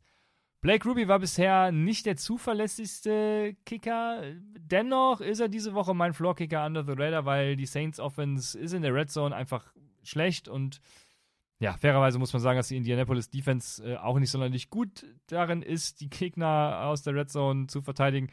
Dennoch denke ich, dass da so ein paar Stops drin sind, die zu Field Goal Attempts führen. Und selbst wenn das nicht der Fall ist, dann gibt es halt immer noch die PATs. Also Blake muss das Ding einfach reinpumpen diese Woche und dann haben wir einen guten Floor-Kicker under the radar. Der Under the Radar Upside-Kicker, der Vulkanausbruch dieser Woche, ist Greg Sörlein. Greg the Leg von den New York Jets. Die spielen gegen die New York Giants, auch um 19 Uhr. 5% ist der nur owned. Ein Over-Under von 36,5 und ein Spread von 2,5. Also let's fucking go, Greg the Leg. Das Spiel wird halt ultimativ kacke, ne? Man sieht es an dem Over-Under schon. Und ähm, ich wünsche wirklich allen Zuschauenden, dass das schnell endet, das Spiel. Aber also ich sehe hier so, so ein 16-14-Win für die Jets. Ne? Ein Touchdown vielleicht, damit auch ein PAT und vier Field Goals. Also da bin ich voll dabei. Greg, ich muss es ja nicht gucken, aber äh, die Statline wird Vulkanausbruch für Greg. So ugly wird das Spiel, ne, glaube ich. Aber wie gesagt, Vulkanausbruch für Greg Sörlein. Also, Jake Moody für den Floor, Brandon McManus für die Upside und wenn ihr im niedrigeren Ownership-Bereich sucht, dann Blake Ruppy für den Floor und Greg Sörlein für die Upside. Ja, ich wünsche euch viel Spaß. Äh, falls ihr die deutsche Flag Football Liga Orga genauso kacke findet wie ich, dann joint dem Widerstand, wendet euch an mich und ansonsten viel Spaß bei den NFL-Spielen und bis nächste Woche. Bye! Christians Codekicker. Ich hoffe, ihr habt das euch fleißig notiert und fackelt alles ab auf der Kickerposition und habt da den massiven Advantage und sichert euch das W in Woche 8. Wer kennt es nicht, wenn man gegen den Kicker sein Matchup verliert? Seid diese Woche diejenigen, die das Matchup für sich holen. Damit kommen wir zu den Upside Board Transactions aus Woche 7. Auch diese Woche hat die liebe Schäfer mir die wichtigsten Daten zugeschickt. Und auch diese Woche findet ihr den Game Report aus Woche 7 vom knappsten Matchup im Upside Bowl vom guten Archie Andy auf www.upsidebowl.de. Und wie ich gerade sehe, war es wohl das knappste Matchup der bisherigen Upset Bowl-Saison tatsächlich zwischen Mad Eye Moonies und den Goethe Guardians in der Joe Montana Liga. Dieses Mal sogar mit dem rasenden Reporter Eule57, der tatsächlich direkt vor Ort war und alle mit den wichtigsten Infos versorgt hat. Also checkt upsideball.de auch für die aktuellen Standings und die Blitztabellen für die beiden Finalligen. Danke nochmal an Archie Andy für den nicen Game Report, der da jede Woche erscheint. Also, wir gehen rein in die Transactions und starten mit Killer Traw, der 14-0 geht. Also der, der wird langsam unsympathisch, ja, mit so vielen Siegen. Ich meine, der kann auch mal gegen den Medien wenigstens verlieren. Also das ist, äh, damit machen sich keine Freunde. Ne, Killer Traw. Also du, du rastest aus. Sehr, sehr cool auf jeden Fall. Weiter so. Der höchste Scorer diese Woche ist Matze Mu mit 164 Punkten. Ich glaube, die habe ich äh, auch nicht geschafft dieses Jahr. Der hat die Combo Pat Mahomes und Travis Kelsey. Ja, gut, das alleine macht schon 84 Punkte. Also sehr, sehr cool. Glückwunsch an Matze Mu. Starke Leistung. Der Low Scorer diese Woche war Kernchi. Kernchi spiele ich auch viele Ligen mit. Guter Fantasy-Spieler, aber diese Woche hat er reingekotet mit 46 Punkten. Ja, gut, komm, Kernchen, Junge. Kopf hoch, wird besser. Du hast ja gute Spieler, haben halt alle reingekotet. Es wird besser. Kernchi, Kopf hoch, Junge. Und ich bin selbst hier noch nicht aufgetreten als Akteur bei den Low Scorern und bin darüber sehr, sehr froh. Dalton Kincaid von den Buffalo Bills wurde diese Woche zwölfmal geclaimed in den Upside Bowl ligen, obwohl es kein fester Tight End Spot ist. Sehr, sehr cool auf jeden Fall. Bin gespannt, wer den so aufgestellt hat. David Henderson wurde in allen Upset Bowl Ligen verpflichtet. Auch bei Week Drop CJ Stroud war ein prominentes Wafer Target. Da habt ihr alles richtig gemacht. Direkt reinknallen in die Lineups. Amari DiMercado wurde letzte Woche in allen Ligen gedroppt und wieder neunmal aufgenommen. Ja, hartes Matchup, ne? Ich hab's äh, gerade gesagt. Bin mir nicht so sicher, ob ihr den aufstellen solltet. Zach Evans, der dieswöchige DiMercado, wurde 18 Mal gedroppt. Und Sam Howell wurde in der Hälfte der Ligen gedroppt und ja, diese Woche auch ein Sit von mir. Kommen wir zu den Trades aus der letzten Woche. Auch hier wieder einige Trades. Junge, ihr seid am Traden bis zum geht nicht mehr. Crazy auf jeden Fall. Der gute Dreisor bekommt Zach Moss und Jane Waddle. Und der Hyperlurch bekommt Adam Thielen und Devonta Smith. Hier bin ich bei Thielen und Smith. Thielen, ich meine, in den letzten Wochen hat er so hardcore produziert. Ich meine, klar, OC-Change und so, aber ich glaube da nicht dran, dass es jetzt wirklich einen Performance-Dip geben wird. Adam Thielen natürlich auch ein Must-Start diese Woche. Und Devonta Smith sollte in den nächsten Wochen besser produzieren. Zudem Zach Moss mehr verlieren an Snaps. Und Waddle ist halt die klare 2 neben Hill. Da bin ich auf Hyper Lurch Seite. Dann haben wir den Deck Force One bekommt Rashad White und Obi-Wan Jacoby bekommt Brian Robinson. Da bin ich äh, schon eher bei Rashad White. Also hat die bessere Baseline. Brian Robinson verliert immer mehr Snaps. Sobald sie im Rückstand sind, sowieso. Nee, da bin ich bei Rashad White als tatsächlichen Workhorse Running Back, ja, muss man schon so sagen. Dann der Knick Inetti bekommt George Pickens und Brian Robinson, also wieder Brian Robinson. Und der Obi-Wan bekommt Aaron Jones. Das heißt, der Obi-Wan hat aus Brian Robinson Aaron Jones gemacht. Also hat im Endeffekt ein klares Running Back Upgrade bekommen. Und Aaron Jones, mega auf jeden Fall. Klar, er gibt auch Pickens ab, aber ich denke, das kann man verkraften, je nachdem, wie man aufgestellt ist. Sehe ich bei Aaron Jones weiterhin viel, viel Upside. Und Brian Robinson kann man klar verkraften, den braucht kein Mensch. Dann gehe ich zu This is Toffer. Der bekommt Adam Thielen, Jacoby Myers und Craig Reynolds. Und der Rudy Licious bekommt Josh Jacobs und Joshua Palmer. Finde ich ein 50-50-Deal. Wir beschränken uns da auf Thielen und Jacoby Myers gegen Jacobs und Palmer. Ich meine, Palmer fällt jetzt aus, aber er hat auf jeden Fall super geliefert. Ist für mich 50-50, mag beide Seiten. Dann bekommt Rudy Licious Travis Kelsey und Michael Mayer. Und die Schäfer bekommt äh, Henry, Palmer und Pat Fryermuth. Das ist ein interessanter Deal natürlich. Ne? Travis Kelsey, absolute Maschine. Henry könnte noch getradet werden. Ist so ein bisschen Boom-Bust. Palmer bringt seine Leistung auf jeden Fall. Fryermuth ist leider auf IR.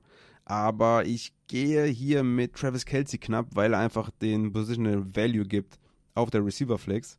Ja, und einfach ein Monster ist. Ne? Aber je nachdem, für die Tiefe natürlich auch für Schäfer ein eventuell guter Deal. Archie Andy bekommt Saquon Barkley und Looney Tune bekommt Tony Pollard. Da bin ich auf der Pollard-Seite, wobei das einfach super knapp ist und beide für mich Top 10 Rest of Season sind.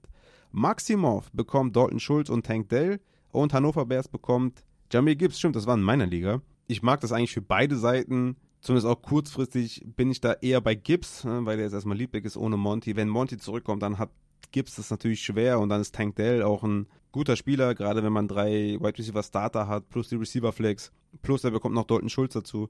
Ja, kann man, glaube ich, mit beiden Seiten gut leben. Ich bin im Zweifel eher bei Gibbs, weil der halt jetzt die Woche gewinnen könnte. Aber auch Tank Dell mit einem super Matchup. Find beide Deals äh, oder beide Seiten gut. Dann haben wir den Fabian, der bekommt Daryl Henderson und Tua Tango Vailoa und Pashi bekommt Josh Allen. Ah, interessant. Quarterback mit drin. Ähm, je nachdem natürlich, wie Fabian da aufgestellt ist, bringt Henderson natürlich jetzt die nächsten Wochen ne, als Leadback einiges mit. Tour ist jetzt auch kein mega Downgrade zu Josh Allen, obwohl Josh Allen natürlich diese Woche Banger war. Aber wie gesagt, ich glaube, dass Tour diese Woche auch ein Banger ist. Deswegen gehe ich kurzfristig mit Fabian. Dann Puppenkiste bekommt Rushy Rice und Pashi bekommt Josh Downs. Da bin ich bei Downs. Also Rushy Rice hat immer noch einen langen Weg zu konstanten Targets. Jetzt kommt auch äh, Watson zurück. Justin Watson, der wahrscheinlich wieder bei Rushy Rice reinfressen wird. Ich gehe mit Downs, der ist einfach super konstant, super solide. Sogar eigentlich auch mehr als das, wenn man ehrlich ist. Hätte ich ja auch nennen können bei den Wide Receivers aus der zweiten Reihe. Aber ist ja mittlerweile auch mehr als das. Ich habe Josh Downs diese Woche als Wide Receiver 36 mit 25% Target Share, 16% und 29% Target Share. Also das ist schon, das ist schon sehr, sehr stark. Deswegen gehe ich da eher mit dem Josh Downs Owner. Davidian bekommt Alexander Madison und Michael Pittman und Luxus Hans bekommt Damon Pierce. Da gehe ich mit Pittman. Ja, da muss ich mit Pittman gehen. Pierce, da ist jetzt halt irgendwie alles offen im Backfield. Ich meine, er könnte diese Woche echt viele Punkte machen, aber ich gehe mit Pittman, weil der einfach konstant ist und ja, diese Woche natürlich etwas schwer, aber ich gehe mit Pittman. Dann haben wir noch Hola Paco, der bekommt Gabe Davis und Nosret87 bekommt Debo Samuel. Und ja, da gehe ich mit Gabe erstmal. Debo fällt jetzt erstmal aus. Hoffentlich hat er Gabe gestartet. Da hat er schon mal die erste Woche viel, viel Boom für Gabe Davis. Und ja, ist wie gesagt eigentlich ähnlich wie Debo Samuel, so ein Boom-Bust-Play. Debo Samuel verletzungsanfällig, nervt irgendwie. Und ja, es wäre so eine, so eine emotionale Geschichte. Ich bin da eher bei Gabe, bei dem mir irgendwie sicherer ist und immer spielt gefühlt und immer Upside mitbringt. Aber kann beide Seiten verstehen. Und damit war es das auch für die Upside Transactions. Wie gesagt, checkt upsidebow.de für den Game Report und auch für die Standings. Wir gehen stark auf die Finalligen zu. Ich muss da nochmal vielleicht im Podcast erörtern, wie dann der Ablauf ist ab Woche 11. Da frage ich nochmal Archie, Andy und Schäfer, dass sie mir nochmal genau sagen, was da in den nächsten Wochen passiert, damit ich da auch keinen Blödsinn erzähle. Und in diesem Sinne, meine lieben Fantasy-Football-Freunde, kommen wir natürlich am Ende noch zum Injury Report. Ich verabschiede mich aber jetzt schon von euch und möchte nochmal kurz anmerken, dass heute Abend noch eine Folge kommt zu euren Community Start Sits. Ich hoffe, ich konnte helfen mit meinen Tipps und denke, dass der Matze hier nochmal jetzt einen guten Input gibt mit den verletzten Spielern. Passt auf jeden Fall auf, macht euch Notizen und ich bin dann erstmal raus und ähm, sag erstmal haut rein und Mats ab. Dann kommen wir auch zum Injury Report mit dem guten Matze wenn ich mir hier das anschaue, was du vorbereitet hast, Matze, dann, ja, ich, ich schwanke so zwischen, ich gehe einfach und ich bin interessiert, was du zu sagen hast. Wie, wie siehst du diese Woche die Injury-Liste? Ja, äh, bevor wir das jetzt wieder vergessen, erstmal Hallo, auch von meiner Seite. Letzte Woche ich, habe ich einfach auf deine Frage geantwortet.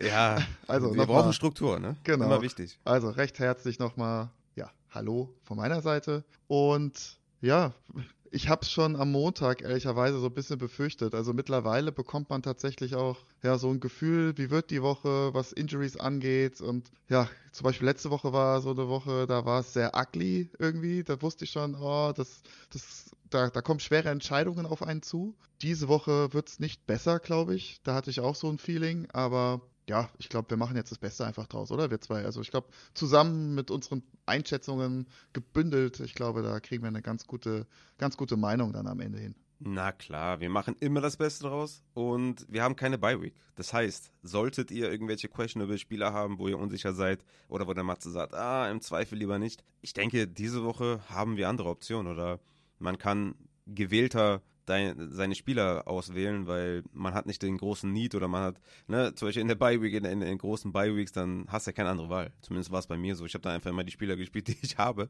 Aber so, jetzt sind alle da und ich denke, man kann aus dem Vollen schöpfen. Nichtsdestotrotz haben wir hier eine lange Liste und wir gehen mal rein bei den Quarterbacks und starten mit den Outspielern. Du kannst ja, wenn du möchtest, zu denen noch was sagen wenn dir irgendwas einfällt oder so. Für alle, die bei Patreon sind, sehen dann ab nächster Woche die ungefähre Return-Timeline von dir, die du dann wieder ja, gewohnt professionell an den Mann bringst. Und ja, wir starten mit Justin Fields, Deshaun Watson, Daniel Jones und Ryan Tannehill, die alle out sind. Was kannst du zu denen sagen? Was ist deine Einschätzung? Ja gut, äh, Ryan Tannehill, das war relativ klar mit seinem High Ankle Sprain und auch, ja, ist ja jetzt auch nicht der erste High Ankle Sprain bei ihm. Ich denke, das wird auch noch, noch eine weitere, wahrscheinlich sogar zwei Wochen noch dauern. Äh, Und man muss sagen, die Saison ist anscheinend auch tot bei den Titans. Ja, die haben ja Kevin Byard abgegeben. Henry ist auf dem Trade-Block. Äh, Tannehill scheint ja dann auch irgendwie auf dem Trade-Block zu sein. Je nach Fitnesszustand ist der auch natürlich ein Kandidat, der noch getradet werden kann. Genau. Also hatten jetzt äh, letzte Woche ihre Bye-Week. Hm, sie haben ihn jetzt nicht auf IR gepackt, also sprich, äh, also hätten sie ihn auf IR gepackt, dann hätte ja die Woche 7 nicht gezählt, weil es die Bye Week wäre. Also ich gehe davon aus, dass er so ja, plus minus Woche 10 zurückkommen wird. Ja, und wie gesagt, dauert halt jetzt einfach noch ein bisschen. Ähm, ansonsten, was mich am meisten stört, ist eigentlich der Sean Watson. Da habe ich ehrlicherweise mittlerweile auch gar kein Verständnis mehr, was die medizinische Abteilung da so treibt. Hm, wenn man sich das überlegt, Deshaun Watson hieß ja eigentlich von Anfang an, dass er ja, aus medizinischer Sicht geklärt war und hätte sofort spielen können. Und äh, ja, da wird jetzt so ein Eiertanz draus gemacht. Ähm, jetzt, ja, ich glaube, wir alle wissen es ja noch, letzte Woche sah das am Anfang gar nicht gut aus. Äh, einige, also eine Interception dabei, einige Interception, äh, ja, Bälle dabei, die eine hätte, eine Interception hätten werden können. Ansonsten, ja, ich glaube, der hatte eins von fünf plus Interception, ne? Genau. Und ja, er wurde ja dann rausgenommen, hatten wir alles am Dienstag schon besprochen. Und was jetzt im Endeffekt bei dem MRT oder bei dem erneuten MRT jetzt wieder rauskam, war, dass ja eine ja, mehr oder weniger alte Verletzung noch zu sehen war. Also jetzt nichts Neues in dem Sinne. Und jetzt sagt man halt, nö, jetzt ist er wieder raus. Und da frage ich mich halt, ähm, ja, man hat jetzt wochenlang getestet, okay, kann er werfen, wie sieht's aus? Und man hat ja im Training sich dafür entschieden, okay, hey, das reicht, das sieht gut aus. Ja, und jetzt heißt es auf einmal von allen Seiten, ja, nee, er war noch gar nicht bereit. Und ja, also ja, wie gesagt, verstehe ich nicht. Also verstehe ich die medizinische Abteilung nicht, verstehe ich die äh, offiziellen, also auch die Coaches halt nicht. Und insgesamt wirft das halt kein gutes äh, Licht auf, auf die Franchise, meiner Meinung nach. Oder beziehungsweise dann auf diesen gesamten Prozess. Und äh, ehrlicherweise, ja, ich weiß nicht, wie lange ausfallen wird. Ähm, ich hatte ja ganz am Anfang gesagt, das kann schon sein, dass so eine Verletzung sich vier bis sechs Wochen hinzieht. Sag mal so, da sind wir ja jetzt auch so in dieser Timeline mittlerweile, leider Gottes. Und ja, also ich persönlich bin immer noch der Meinung, er wird früher zurückkommen als später. Aber ja, diesen Eiertanz, äh, ja, kann ich halt echt nicht nachvollziehen. Ja, vor allem in der ganzen Kommunikation nach außen, ne? Verschiedene ja. Aussagen vom Spieler, vom Headcoach und ja, ist irgendwie ganz, ganz merkwürdig. Aber ich glaube, spätestens nach dem Deshaun Watson Trade sind die Browns jetzt sowieso nicht so bekannt für, ne? Egal. Okay, dann ja, haben wir Justin Fields, ne? Hatten wir noch, ne? Hattest du, glaube ich, eben noch mhm. Ja. Ja, und Daniel Jones noch, aber ich weiß nicht, wie viel man da sagen muss. Ja, Daniel Jones auch so ein bisschen Eiertanz mittlerweile muss ich sagen. Äh, da wurde ja auch als gesagt, ja, Symptome werden weniger und sind fast weg. Jetzt sind sie auf einmal doch wieder da. Und er ist auf jeden Fall, was, was Fakt ist, er ist nicht geklärt für Contact weiterhin. Und ähm, ja, Coach Dable meinte ja heute auch, dass er, ja, hatte das sich ein bisschen zurückhaltend geäußert, dass er keine Glaskugel hätte, wann äh, Daniel Jones wieder spielen kann. Da haben natürlich jetzt die Beatwriter direkt wieder inter interpretiert, dass er vielleicht gar nicht mehr spielt dieses Jahr. Hm, Deswegen, ja, gut. Ja, gut. okay. ja, ich meine, er ist ja auch Trainer, also er ist ja kein medizinischer Fachmann, also von daher äh, ist das auch okay. Und bei Vielleicht war er einfach nur genervt und hat dann gesagt, ja, ich habe keine ja, Glaskugel. Eben, wahrscheinlich auch. Ne? Ich meine, er wird ja jetzt auch schon seit Wochen da gefragt. Und bei Justin Fields weiterhin, ja, war eigentlich auch zu erwarten, dass er da jetzt mindestens zwei Wochen ausfällt. Ich denke, nächste Woche ist eine realistische Chance, dass er spielt, sofern die Schwellung aus dem Daumen raus ist.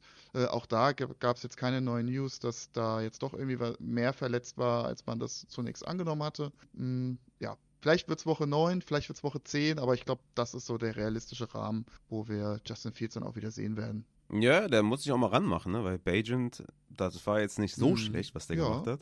Jetzt, jetzt kommen die Chargers, das heißt auch wieder ein gutes Matchup für Bajent. Nicht, dass der da, ne?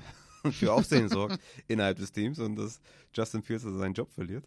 Aber okay, also wenn ich Justin Fields wäre, würde ich alles dafür tun, so schnell wie möglich auf den Platz zu kommen. Okay, dann würde ich sagen, kommen wir zu den questionable Spielern, wo wir uns äh, die Frage stellen müssen, aufstellen oder nicht und starten mit, äh, oder? Warte mal kurz. Ganz kurz, bevor wir zu den questionable Spielern kommen, kommen wir noch zu Kyler Murray, weil der ist natürlich auch ein interessanter Fall. Ich hatte dir auch während der Woche noch ein Trade-Angebot geschickt für Kyler Murray. Hab dich noch gefragt, was erwartest du von ihm? Ja, wenn er zurückkommt, kannst du ja gleich nochmal äh, ausführen, was du so denkst bei Kyler Murray und Performance-Dip und so weiter. Hatte jetzt ein Full Practice am Mittwoch und ist seitdem vom Injury Report runter und ist offiziell doubtful. Also wir gehen davon aus, dass er diese Woche nicht spielt.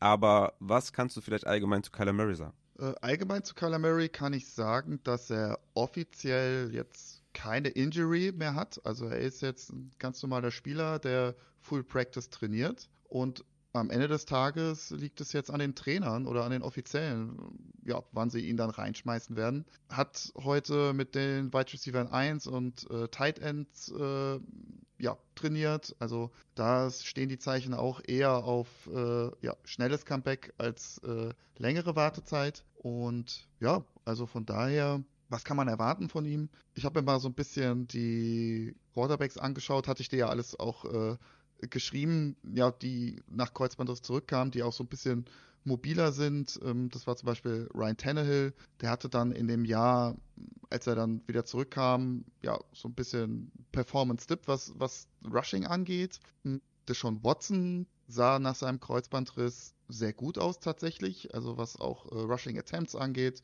was Yards angeht. Ja, da bin ich mir halt nicht so ganz sicher bei Kyler Murray.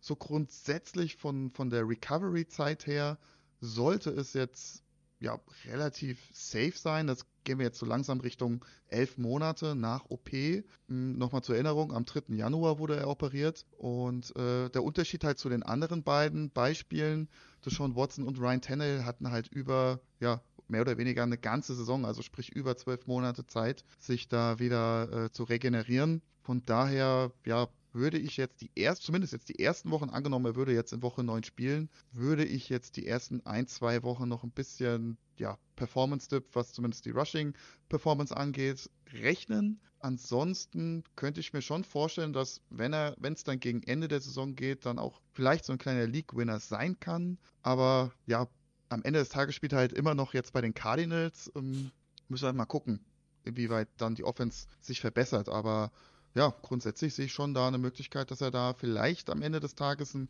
kleiner League-Winner sein könnte. Ja, Stichwort Hollywood Brown, ne, der noch getradet werden könnte. Würde jetzt auch nicht so gut äh, tun, der Offense. Aber ja, ich meine, die spielen in den Playoffs gegen San Francisco, Chicago und Philadelphia. Alles plus Matchups, zumindest mal in den letzten Wochen gewesen für Quarterbacks. Deswegen, da geht was. Also schauen wir mal, warten wir mal ab, wann er zurückkommt und was für ein Team er dann vor sich hat. Und genau, damit können wir dann tatsächlich auch zu den questionable Spielern kommen. Bei den Quarterbacks nach gefühlt 35 Minuten. wird, ein, wird ein langer Injury Report. Und kommen zu Trevor Lawrence von den Jacksonville Jaguars mit der Knieverletzung aus Woche 6. Hatte jetzt dreimal Limited Practice. Ich denke, der ist ein Full Go in Anführungszeichen. Also es hat ihn ja bei der letzten Performance nicht wirklich behindert. Was sagst du zu Trevor Lawrence? Ja, also bin ich da auch ganz bei dir ist natürlich klar, dass nur weil er jetzt gespielt hat, die Verletzung nicht äh, von heute auf morgen verschwindet. Ne? Äh, von daher, das ist alles auch vollkommen richtig. Ich gehe auch, ja, äh, äh, sag mal so, wird spannend zu sehen, äh, ob er noch diese Schiene trägt oder nicht. Ne? Ist ja auch immer so ein Indiz dafür, mm. wie es so mit dem, äh, mit dem Heilungsprozess aussieht. Ähm, ja, was man natürlich dazu sagen muss zu der, zu der Performance von letzter Woche, das haben natürlich die Jaguars echt clever gemacht, ne? Dann so in Spread aufgestellt und ja, die Saints auch überhaupt nicht das auf dem Schirm gehabt, dass Trevor Lawrence mit dieser Verletzung ja vorhat zu laufen und das hat ja zwei, dreimal echt ganz gut geklappt. Hatte halt keine ähm, Miss Tackle forced, also ja, hat er jetzt keine Gegner aussteigen lassen. Hm, ja, aber an sich, was jetzt die Performance von Trevor Lawrence angeht, glaube ich, äh, das, das wird ihm jetzt da keinen Abbruch tun. Yes. Kommen wir zu Jimmy Garoppolo von den Raiders. Hatte ja jetzt ein paar Spiele verpasst, war am Mittwoch nicht auf dem Injury Report und am Donnerstag Limited Practice und ist ja offiziell questionable. Was können wir zu Jimmy sagen? Würdest du den im Zweifel sogar spielen oder bist du erstmal froh, dass er überhaupt zurück ist und ja, alle Devonta Adams Owner sich ein bisschen freuen können? Ja, ich denke auch. Also Adams Owner sollten sich auf jeden Fall freuen. Ja, das lag daran, dass er mit, dass äh, die Raiders äh, am Montag spielen und deswegen auch am Mittwoch nicht trainiert haben. Und ja, deswegen hat er, war er nicht auf dem Injury Report und hatte heute ein Full Practice. Hm, was ich jetzt heute nochmal gelesen habe, dass, dass man wirklich, als die Verletzung passiert ist, Angst hatte, dass er eine Verletzung von den Organen hat. Und ähm, ja, von daher bin ich jetzt auch erstmal so ein bisschen erleichtert, dass die Wirbelsäule nichts abbekommen hat. Und ich gehe davon aus, dass er halt ja, muskuläre Probleme noch hat. Aber äh, das sollte jetzt keinen großen Performance-Dip in der Fantasy-Performance dann am Ende des Tages bedeuten. Also ich bin da recht positiv tatsächlich, auch gerade dann mit Hinblick auf äh, Superflex liegen. Mm, ja, ja, ich denke, im OneQB ist er vielleicht im erweiterten Streaming-Kreis. Ah, da müsste man schon sehr desperate sein, glaube ich. Also da würde ich jetzt einen äh, Sam Darnold, zu dem wir jetzt kommen, ähm, indirekt, würde ich wahrscheinlich drüber spielen. Aber Jimmy, ja, so als, als Superflexer kann man dem aufstellen. Ich meine, es geht gegen Detroit, die sind eine gute Defense, auch wenn man das jetzt letzte Woche nicht gesehen hat. Das ist schon ein schweres Matchup. Und okay, damit kommen wir dann zu Brock Purdy von den 49ers, der dann doch die Concussion hatte, ne? Mit dem Sneak, wo dann der Defender ja auf den Helm äh, gesprungen ist und dadurch die Concussion erlitten. Hat jetzt ein Did Not Practice und Limited Practice, was ja sehr, sehr wichtig ist, dass man zumindest mal in, in die Stufe reinkommt. Wie siehst du das denn? Spielt Purdy oder gehen wir auf Sam Darnold? Ja, das ist äh, ein sehr, sehr spannender Fall tatsächlich. Also er hatte tatsächlich auch erst Symptome dann auf dem Rückflug äh, bekommen. Im Flugzeug. Hm. Genau. Und äh, deswegen schreibe ich auch immer gerne montags auf meinen Injury Report Spieler, die halt einen Schlag auf den Helm bekommen haben oder auf hart auf den Boden geknallt sind, wo die vielleicht auch mal auf Concussion untersucht worden sind. Und ja, damit man das einfach so ein bisschen auf dem Schirm hat, weil wie man jetzt sieht, es kann immer auch noch mal nach dem Spiel dann etwas passieren. Und ja, so wie es tatsächlich aussieht, so wie die Beatwriter heute Abend schreiben, gibt es wohl eine realistische Chance, dass Brock Purdy innerhalb von einer Woche geklärt wird. Frage ich mich auch, wie das zustande kommt, aber da bin ich wahrscheinlich ja, zu weit weg, um das beurteilen zu können. Ähm, ja, ich bin sehr gespannt. Wenn er spielt und man vorhatte, ihn sowieso aufzustellen, würde ich das auch tun. Man muss natürlich jetzt so ein bisschen im Hinterkopf behalten, man wird da sehr genau auf ihn schauen. Ne? Also sobald da mal ein Sack kommt oder, oder ein härterer Hit, hm, kann es natürlich sein, dass er dann schneller raus ist als vielleicht ein Spieler, der fit ins Spiel reingegangen wäre. Das sollte man vielleicht so ein bisschen bedenken, aber ansonsten, wenn man, wie gesagt, vorhatte, ihn zu spielen, dann sollte man das auch tun, wenn er active ist. Mhm. Okay, alles klar. Ich denke, das ist eigentlich ganz cool, dass man da je nachdem natürlich, ne, wie es auf dem Waiver aussieht und so weiter, dass man nicht einfach Sam Darnold holen kann, wenn man vorhatte, Purdy zu spielen, weil ich denke, das ist ein, ja gut, ich meine, manche werden jetzt ausrasten, wenn ich sage, es ist ein gleichwertiger Ersatz, aber ich denke, weit weg sind die voneinander nicht. Es baut sehr viel auf dem Scheme auf und sehr viel auf Shanahan. Will da jetzt Purdy nichts wegnehmen, macht es super und ich freue mich auch für ihn. Aber ich glaube, dass Sam Darnold da die Lücke sehr gut füllen kann. Und solltet ihr Purdy oder hattet ihr, oder wenn ihr vorgehabt habt, Purdy zu spielen, holt euch Sam Darnold und spielt ihn dann, wenn Purdy ausfällt. Ja. Ist für mich ein 1 zu 1 gleichwertiger Ersatz, vor allem auch in Fantasy. Vielleicht nochmal kurzer Hinweis, also die 49ers haben auch äh, in der darauffolgenden Woche eine Bye-Week. Vielleicht spielt das hm. auch nochmal eine Rolle. Vielleicht sind sie da ein bisschen hm. vorsichtig mit ihrem Quarterback. Kann natürlich auch sein. Also ja, ich bin gespannt. Müssen wir uns wahrscheinlich noch ein bisschen gedulden. Okay. Auf Running Back haben wir bisher keinen Fantasy-relevanten Spieler, der out ist. Montgomery zum Beispiel ist noch questionable, Jerome Ford ist noch questionable, zu dem wir gleich kommen. Aber offiziell out, der Fantasy-relevant ist, also ne, Running Back 1, Running Back 2 oder auch ein Flexer Running Back 3 bisher nicht out. Deswegen kommen wir erstmal zu den Spielern, die in sind, die auch interessant sind. Vor allem hier die ersten Kandidaten. Und wir starten mit Miles Sanders von den Panthers. Der hatte ja die Schulterverletzung, hatte dann ja ein geteiltes Backfield, war dann out und kommt jetzt zurück mit dreimal Full Practice Matze. Hat er sich komplett kuriert und können wir den selbstbewusst spielen? Ja, also was die Verletzung angeht, denke ich schon, dass wir ihn selbstbewusst spielen können. Also ich meine, so wünscht man sich das ja. Ne? Der Spieler kommt aus der Bye Week und startet direkt Full Practice äh, in die Woche und äh, das wird auch beibehalten. Also besser geht's ja eigentlich gar nicht. Also so wünscht man sich das. Und da würde ich den Ball auch direkt zu dir schieben. Und weil du bist ja auch der Experte für diese Geschichte. Was machen wir mit diesem Backfield? Also ich traue mir das nicht zu, das zu beurteilen, ehrlicherweise. Also Hubbard hat das ja auch nicht so schlecht gemacht, muss man ja auch sagen. Ich, im Zweifel würde ich sagen, 50-50 Backfield, würde ich jetzt das Ganze ja, einschätzen. Es kommt für mich darauf an, wie jetzt wirklich die Injury aussieht. Sollte es halt so sein, dass er wirklich komplett kuriert ist, dann gehe ich schon davon aus, dass er klarer Leadback ist. Also im Mhm. Sinne davon, dass er 60 zu 40 Opportunities oder was sieht. Also ein Workhorse ist er sowieso nicht. Aber ich gehe dann schon davon aus, dass er um die 20 Opportunities sehen wird. Und wie gesagt, deswegen war für mich jetzt eher die Frage interessant, ist er jetzt endlich geklärt? Weil es hatte ja in der Offseason hat er sich ja eigentlich schon verletzt, hat es dann mitgeschleppt. Er kam rein in die Saison mit vielen Opportunities. Das ging dann immer weiter runter, bis halt auch zum Out-Status, bis zum Committee-Backfield. Und ich denke, wenn der fit ist, starte ich den gegen Houston. Naja gut, also man muss ja fairerweise sagen, das war ja eine Groin-Injury ne, am Anfang. Und er Mhm. ist ja jetzt im Endeffekt wegen der Schulter ausgefallen. Also äh, natürlich für, für die, für die äh, Leistenverletzung ist natürlich auch, diese zwei Wochen waren jetzt auch nochmal Gold wert, ganz klar. Also ich Mhm. denke schon, also die Schulter sollte auskuriert sein, sofern man dem Injury Report Glauben schenken möchte. Aber an sich sollte er eigentlich fit sein. Mhm.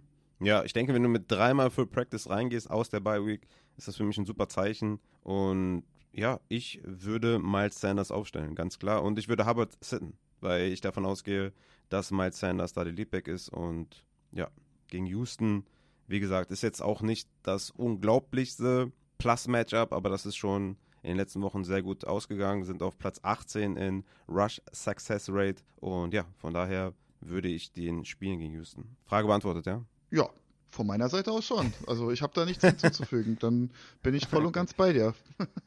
Ja, okay. Ja, ich hatte das Houston Backfield ja auch, nee, nicht Houston Backfield, das Carolina Backfield ja auch in den Mailbacks beantwortet und wie gesagt, da war auch dann die Frage, wie fit ist Sanders dann, wenn er rauskommt aus der Bye Week und ja, mit den dreimal Full Practice würde ich auch sagen, ist das für mich auch so ein sneaky Buy-Low-Spieler, weil ich denke, Fantasy-Owner sind da ein bisschen genervt von ihm und man kriegt den jetzt vielleicht relativ günstig, ähnlich wie ein T. Higgins. Das sind für mich so zwei Spieler, die man vielleicht günstig bekommen kann, die auf ihre Weise gewisse Upside haben und zumindest mal besser spielen sollten als die letzten drei, vier Wochen. Und damit kommen wir auch zu Roshan Johnson, der natürlich auch ein sehr interessanter Case ist hier. Zwei Wochen gefehlt wegen Concussion, hatte jetzt dreimal ein Full Practice. Damit ist er ein Full Go, ne? Ist ein Full Go. Auch da jetzt sehr tricky Situation, was das Backfield angeht, muss ich sagen. Hast jetzt einen fitten Roshan Johnson, hast einen Foreman, der ein richtig gutes Spiel gemacht hat letzte Woche. Tja, da bin ich halt auch sehr gespannt, wie sich das verhält. Also grundsätzlich Running Backs nach Concussion sehen kein Performance-Dip in ihrer Leistung. Also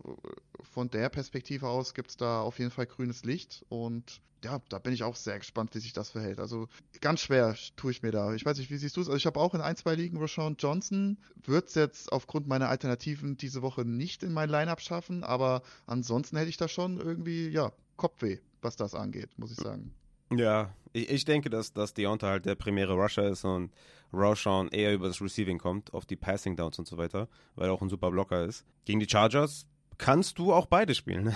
Also, Ja, Das ist schon ein ganz gutes Matchup für die beiden und von daher, aber ich hätte die zum Beispiel klar hinter einem Miles Sanders, beide. ah, okay, krass. Mhm. Ja. Dann gehen wir zu Kareem Hunt von den Browns. Der ist auch offiziell in, hat ein Did Not Practice Limited und dann Full Practice. Sollte Leadback sein, nachdem Jerome Ford ja vermutlich morgen übermorgen outgeruled wird, aber wir kommen gleich zu Jerome Ford. Wie siehst du Kareem Hunt? Ja, auch erstmal hatte ich Mittwoch ein bisschen Bauchweh mit einem Did Not Practice wieder gestartet. Ne? Hat ja diese Oberschenkelverletzung aus Woche 6 noch. Hat ja in Woche 7 doch ja, weniger Snaps gesehen, als ich das wirklich vermutet hatte. Ich habe ja noch gesagt, Kareem Hunt für mich auf jeden Fall ein, also ein Spieler, den man gut, hab, konnten wir jetzt nicht aufstellen, weil Ford war ja klar, dass, dass der spielt gut, dass er sich jetzt verletzt hat, konnten wir nicht absehen, aber dass äh, Hunt dann so wenig Snaps sieht, trotz dann Ausfall von Ford, ne? Also, ich weiß es nicht. Ähm, Strong hat ja von 28 Snaps 17 gespielt nach dem Ausfall von Ford. Das hat mich dann doch ein bisschen erschrocken. Ich meine, klar, Hunt hat natürlich dann die Touchdowns gemacht am Ende und hat seine Fantasy-Performance natürlich dann äh, hochgeschraubt, keine Frage. Deswegen tue ich mir da noch so ein bisschen schwer, was jetzt äh, das Backfield diese Woche äh, angeht. Mm, ich Ja, er hat ja natürlich ich denke, jetzt ist Full Practice klar. gehabt. Und von daher Ja. denke ich, dass die Verletzung schon besser ist als letzte Woche. Aber ja, mal gucken, was jetzt natürlich mit äh, Jerome Ford ist, der sich, was es auch tatsächlich sehr, sehr selten gibt, äh, ein Upgrade geschafft hat, also kein Downgrade, von einem Doubtful Anfang der Woche zu einem Questionable äh, Ende der Woche. Ja, deswegen bin ich da sehr gespannt, aber ich glaube, wie du schon sagtest, ich bin auch fest davon überzeugt, dass Ford morgen, spätestens am Sonntag, für out erklärt wird und dass dann Kareem Hunt äh, das Backfield anführen wird. Aber ich bin mir da nicht sicher, ob das wirklich so eine, so diese krasse Workhorse-Sache äh, wird. Also ich denke, Leadback wird er sein, aber ich kann mir da nicht mehr als so 60% Workload Snapshare vorstellen, muss ich sagen. Ja, ich, ich sage ja immer, die Zeiten von Workhorse Running Back sind so gut wie vorbei. Deswegen ist so ein 60-40-Split, ja, das ist halt die moderne NFL. Und ich denke einfach, dass er letzte Woche dann so wenig gesehen hat, weil er halt nicht fit war. Und gehe davon aus, dass er diese Woche halt der Leadback ist. Ich würde hier tatsächlich auch darauf achten, was die Beatwriter sagen, was die Coaches eventuell sagen, wie es aussieht und dann halt dem, demnach dann nochmal ein Upgrade machen in den Rankings oder mir selber dann denken, was ich zu tun habe. Ich denke, davon hängt auch eine Menge ab. Wenn natürlich die Coaches raus, rauskommen und sagen, er ist noch nicht ganz fit und wir werden behutsam mit ihm sein oder so, dann könnte man vielleicht noch davon ausgehen, dass er 50-50 wird. Wenn sie rauskommen und sagen, der ist unser ne, RB1, da würde ich noch sehr selbstbewusst äh, tatsächlich starten. Je nachdem natürlich, was für, was für Optionen man hat insgesamt. Das kommt ja auch immer sehr stark darauf an, wenn wir hier so eine Folge machen, weil es geht gegen Seattle. Das ist natürlich auch ein toughes Matchup. Ähm, aber ein Floor würde ich ihm auf jeden Fall geben. Eine Quarterback Downgrade sozusagen. Schweres Matchup. Sowieso wahrscheinlich kein Workhorse, weil es in der modernen NFL nicht der Fall ist, dass es so in der Regel noch gibt. Deswegen für den Floor, ja, ne, wenn die, wenn die, wenn die Coaches rauskommen und sagen, dass er ein Full Go ist. So würde ich ja, das eigentlich. Also äh, vielleicht auch noch, vielleicht auch noch ganz interessant, man hat heute ähm, Kelly Jr. ins Practice Squad verpflichtet und auch Kenyon Drake war da zu einem Workout. Vielleicht auch, spricht auch schon vieles dafür, dass wahrscheinlich dann äh, Ford nicht spielen wird am Wochenende. Ja, ja, genau. Okay, dann kommen wir zu Aaron Jones von den Packers. Auch ein Riesenthema dieses Jahr, Aaron Jones ja, ich hatte dich ja noch getaggt im Injury Report, hab gesagt, äh, Injury Report Channel und hab noch gesagt, ey, die ganzen Leute fragen mich, Aaron Jones, Aaron Jones. Ich sage immer, ja, ja, ich bin bei Aaron Jones und irgendwie hatte ich dann, habe ich dann gesehen, okay, did not practice und so und dann limited practice und ich denke mir, boah, ist irgendwie, ist das irgendwie so unsexy. Hab dich dann noch gefragt, soll ich aufhören, den die ganze Zeit zu empfehlen? Ja, jetzt kannst du mal freien Lauf lassen, was du zu Aaron Jones sagst. Did not practice, limited und limited.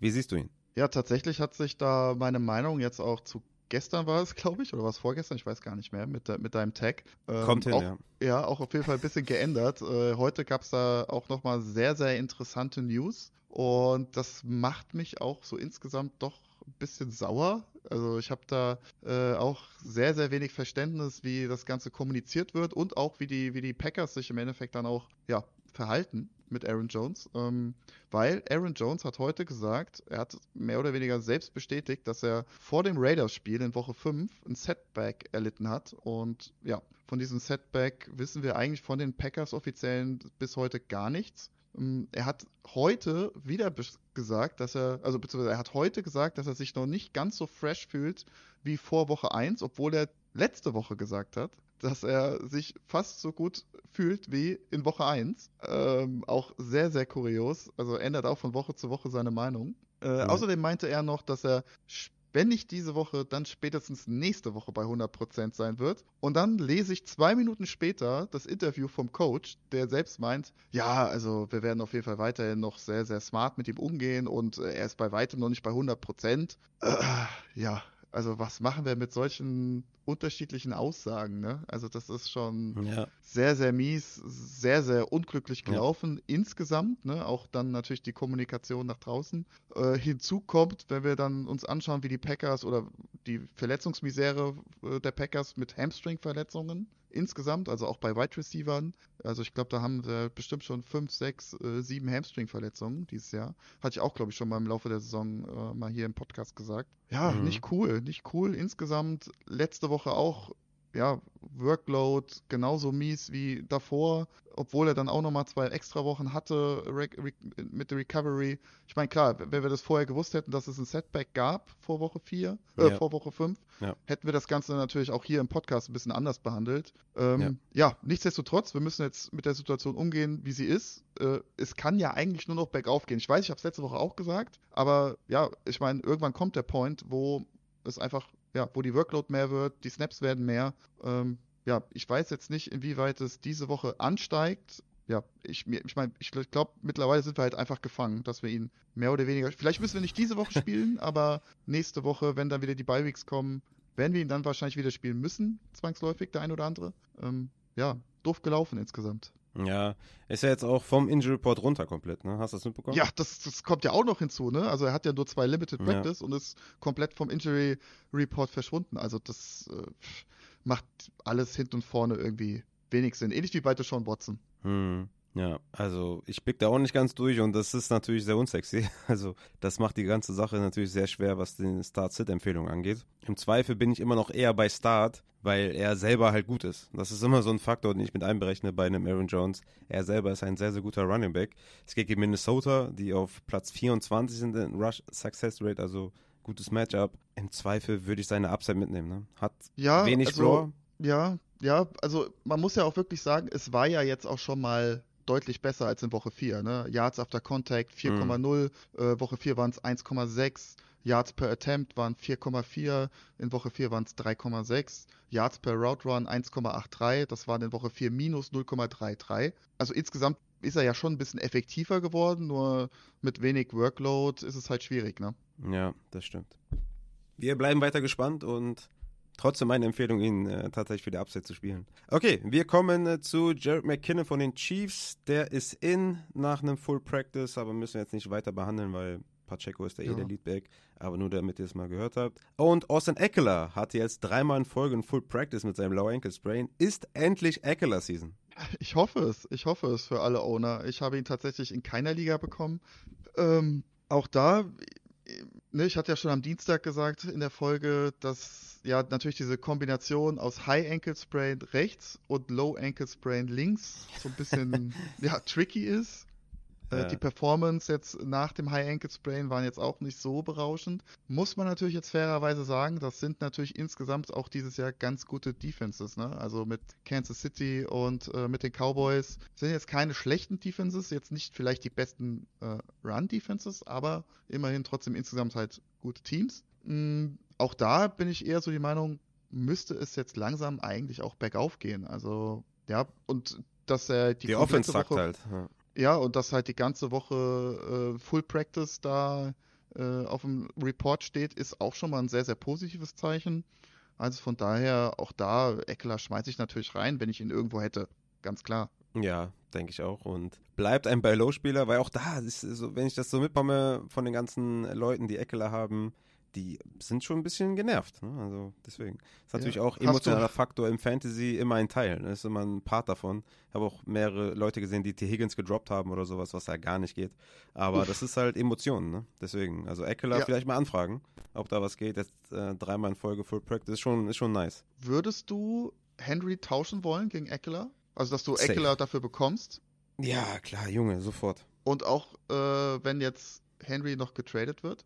Mit, also mit, der, mit, dem, mit dem Wissen, dass er eventuell getradet wird? Ja, klar. Wo soll er hingehen? Zu den Ravens, okay. Äh, da wird trotzdem noch die Frage sein, wer sieht die Passing Downs. Trotzdem noch die Frage sein, was mit Gus Edwards, weil der auch ne, sein Ding macht. Mhm. Und ich sehe Eckler all day long drüber. Und was haben wir noch für, für Alternativen für Derrick Henry? Wir haben noch die Cowboys, habe ich gelesen. Da ist auch noch Pollard. Also ich bin safe bei Eckler. Okay. Wenn du das auf dem Tisch hast, dann leg nochmal 10 Euro drauf, dass du Eckler bekommst. Pay PayPal. Dann gehen wir zu Austin Eckler. Äh, Alvin Kamara von den Saints hatte eine Illness. Gar nicht mitbekommen tatsächlich. Did not practice und zweimal Full Practice ist easy in, ne? Ja, ist easy in. Also war auch Donnerstag äh, ja schon wieder vollkommen gesund scheinbar. Also alles gut. Waren tatsächlich drei, vier Spieler bei den Saints, die mit Illness diese Woche krank waren. Also ging scheinbar irgendwie was rum. Ja, Kindergarten wahrscheinlich wieder. Dann gehen wir zu Saquon. gehen wir zu Saquon Barkley von den Giants. Der hatte jetzt am Donnerstag ein Full Practice und ist damit auch easy in. Ja, genau. Das war ja auch der, die Ellenbogengeschichte. Hatten wir auch am Dienstag gesagt, sollte nichts Großes sein. War es jetzt auch nicht. Also von daher ein Full Go bei Barclay. Kenneth Walker von den Seahawks am Anfang der Woche zweimal did not practice, jetzt Full Practice mit der Calf Injury. Was machen wir mit Kenneth Walker? Oh, ja, das war jetzt auch wieder ne, so ein Schreckmoment diese Woche. Zweimal did Ja. not practice mit einer Wadenverletzung als Running Back. Immer mies. Ne? Und jetzt kommt Ja. natürlich wieder Seahawk-like das Full Practice am Freitag und äh, er ist äh, vom. Injury Report verschwunden. Mm, ja, bei so einer Geschichte, ich hatte es, hatte es mir am Mittwoch schon aufgeschrieben hier für die Folge. Für mich gibt es da zwei Möglichkeiten. Entweder ist es halt so eine Art Prellung so, oder, oder ja, so eine ganz, ganz leichte Verletzung, so wie bei Laporta dieses Jahr, mh, was jetzt weniger für eine, auf eine Muskelfaserriss oder, oder Zerrung spricht. Oder es ist halt wirklich was Schlimmeres. Mh, von daher gehe ich jetzt davon aus, dass es jetzt eher was, was Milderes ist. Und natürlich unvergessen letztes Jahr dieses Legendenspiel von Josh Jacobs, der am Freitag, äh, Freitag Ja. nicht trainiert, nicht trainiert hat mit einer Wadenverletzung und nicht noch gesagt hat, ey, kannst du auf gar keinen Fall spielen, den Kollegen. Und dann spielt er das Spiel seines Lebens mit über 50 Fantasy Points waren es, glaube ich, am Ende. Ähm, ja, also von daher, Kenneth Walker ist in und äh, natürlich spielen wir ihn, keine Frage. Sehr gut. Zach Charbonnet, der ja noch ausgefallen ist letzte Woche, hatte jetzt zweimal ein Full Practice auch hin. Aber das macht dir jetzt keine Angst, was äh, Kenneth Walker angeht. Der ist ein Full Go in deinen Augen, ja? Ja, also er hat ja auch so, ja gut, ja, Charbonnet war jetzt letzte Woche raus, aber hat ja auch mit Charbonnet super viele Ja. Touches, also von daher, ja, alles gut. Okay. McCaffrey, zweimal Full Practice, easy in, ne? Weil, Ja. ich meine, wer das Spiel letzte Woche gesehen hat, der denkt sich, warum frage ich dich überhaupt? Ja, alles gut. Der hatte Ich ja auch war 100% ich, war, Snaps, soweit ich weiß. ich war ja auch ein Believer letzte Woche. Ja. Obwohl es Monday Night war, ich hab's durchgezogen. Ja, ja.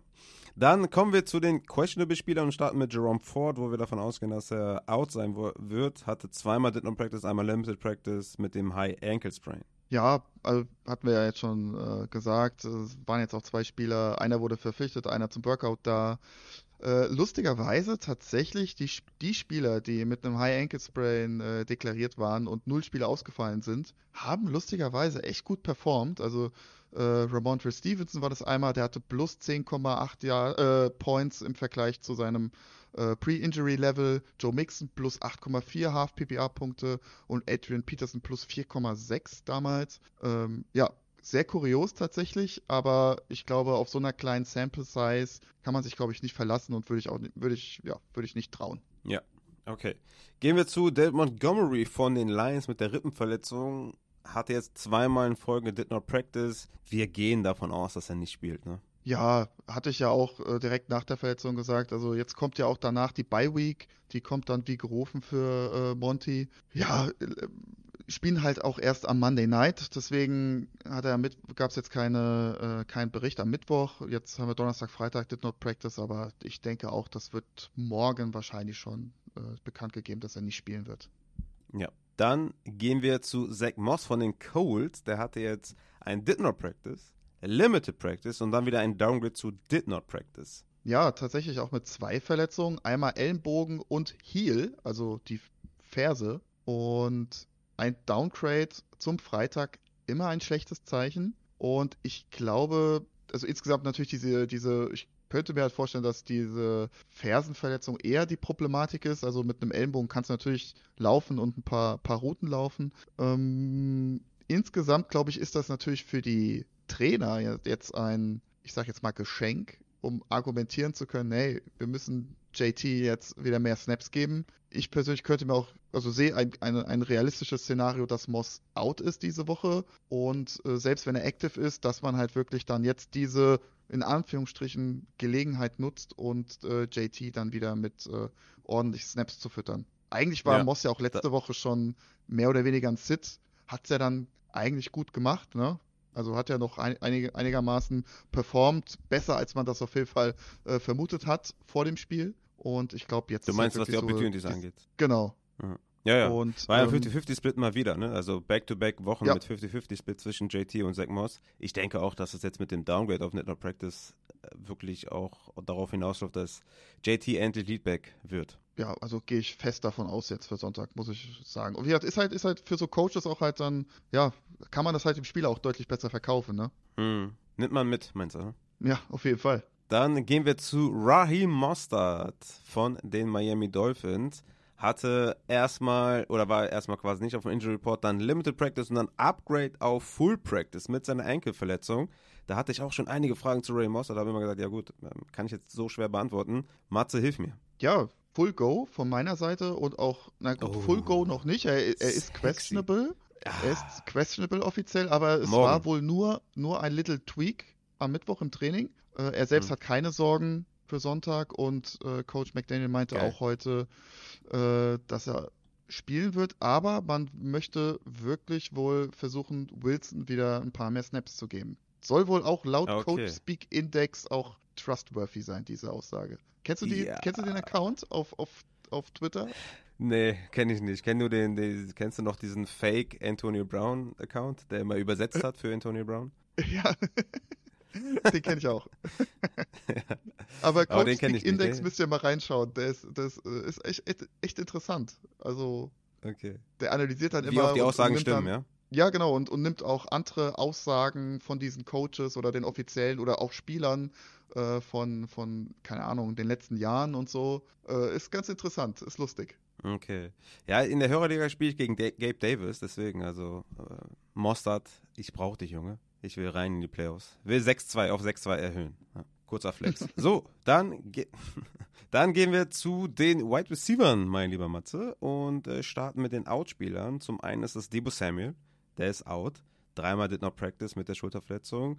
Robert Woods ist out von den Tennis, äh, von den Houston Texans. Zay Jones ist out von den Jacksonville Jaguars. Guyton ist noch auf der PUP-Liste, hast du mir gesagt. Kann der noch aktiviert werden, weil ja auch Parma eine Game-Time-Decision ist? Das ist korrekt, genau. Kann noch äh, am Samstag bzw. am Sonntag aktiviert werden. Wobei da hieß es jetzt äh, vom Coach, dass man ja das noch nicht wirklich geklärt hat, äh, wann man Guyton wieder aktiviert. Also klang jetzt für mich eher so, als ob es diese Woche noch nicht der Fall sein wird. Okay, sehr interessant, weil wir mit Parma eine Game-Time-Decision haben, was, Mhm. also ne, wegen Quentin Johnston, wir warten ja alle auf Quentin Johnston-Season. Wie siehst du denn Parma diese Woche? Ja, sehr schwierig tatsächlich einzuschätzen, weil man über die Verletzung sehr, sehr wenig weiß. Also man weiß nicht, äh, welche Strukturen verletzt sind. Ist es nur ein Bone Bruise etc. Laut Coach ist es Day to Day, also es scheint jetzt nichts Ernstes zu sein, so dass er da multiple Weeks ausfällt. Aber ja, Game Time Decision jetzt schon am Freitagabend spricht jetzt auch nicht gerade für ein, einen selbstbewussten Start am Sonntag. Von daher kann ich euch da leider jetzt mit wenig Informationen füttern tatsächlich. Hab auch schon da versucht ein bisschen zu recherchieren, aber leider wenig Infos. Ich gehe davon aus, dass es ein MCL-Sprain sowas in der Art sein wird oder ein Bone Bruise und tatsächlich fallen halt Wide Receiver mit so einer Verletzung dann doch mal mindestens ein Spiel aus. Okay. Also da auf dem Laufenden bleiben und ja, schon mal Quentin Johnson vom Waiver holen. Dann gehen wir zu den Inspielern. Da haben wir Odell Beckham Jr., der hat in Limited Practice und jetzt in Full Practice ist offiziell in. Ist noch ein bisschen zu früh für mich, um den wirklich zu spielen. Wir haben keine Bye Week, hat auf jeden Fall Season High gehabt in Targets und Receptions, aber ich halte da erstmal Abstand von. Christian Watson von den Packers ist tatsächlich in mit dreimal Full Practice Matze. Erklär mir das. Ja, das, das kommt ja zu dieser ganzen Aaron Jones-Sache noch hinzu, ne? Dann haben wir ja am Dienstag drüber gesprochen, oh, sah gar nicht gut aus, sah es auch wirklich nicht und ja, kommt natürlich mit einem Full Practice selbstbewusst ins Training, ganz klar. Ganze Woche voll trainiert, hat direkt am Mittwoch auch äh, ein In äh, angezeigt bekommen. Also es war von Anfang an klar, dass er spielen wird jetzt für Sonntag. Ist, freut mich natürlich super für Christian Watson auf jeden Fall. Ist natürlich jetzt schwierig einzuschätzen, was da wirklich äh, verletzt war oder ist. Äh, natürlich mit seiner Vorgeschichte hat er jetzt schon zwei Meniskus-OPs gehabt, einmal im College, einmal 2022. Ja, in dem Fall muss man sich halt leider Gottes auf den medizinischen Staff von den Packers ja, verlassen. Und von daher, wenn man vorhatte, Christian Watson zu spielen, dann gibt es von mir auch dann ein grünes Licht tatsächlich. Ähnlich wie von den Oh. Staff der Packers. Okay, okay, okay. Ja, das ist schon, äh, ich habe schon sehr viel Angst, den zu spielen. Also überall, wo ich den habe, spiele ich den nicht. Ist jetzt kein direkter. Sit von mir oder sowas, aber das ist, also, Ja. das ist schon, ist mir ein bisschen, äh, also, irgendwie ist das Und so es komisch läuft ja auch oder? einfach nicht rund. Es läuft halt auch einfach nicht rund insgesamt, ne? Das kommt ja auch dann Ja. noch hinzu. Und ja, ich habe ihn auch auf jeden Fall überall auf der Bank diese Woche, Ja. definitiv. Aber ich habe ja, ja, ich habe ja eben gesagt, äh, wenn ihr das vorhattet, wir haben es nicht vor, dann habt ihr es vielleicht auch nicht vor. Überlegt es euch nochmal. Okay. Kommen wir zu Tank Dell, der natürlich auch davon äh, profitiert, dass Robert Woods out ist. Ich meine, Noah Brown ist natürlich immer noch da, aber Tank Dell dreimal Full Practice, der spielt 100%. Justin Watson von den Chiefs hatte auch dreimal Full Practice, spielt auch auf jeden Fall.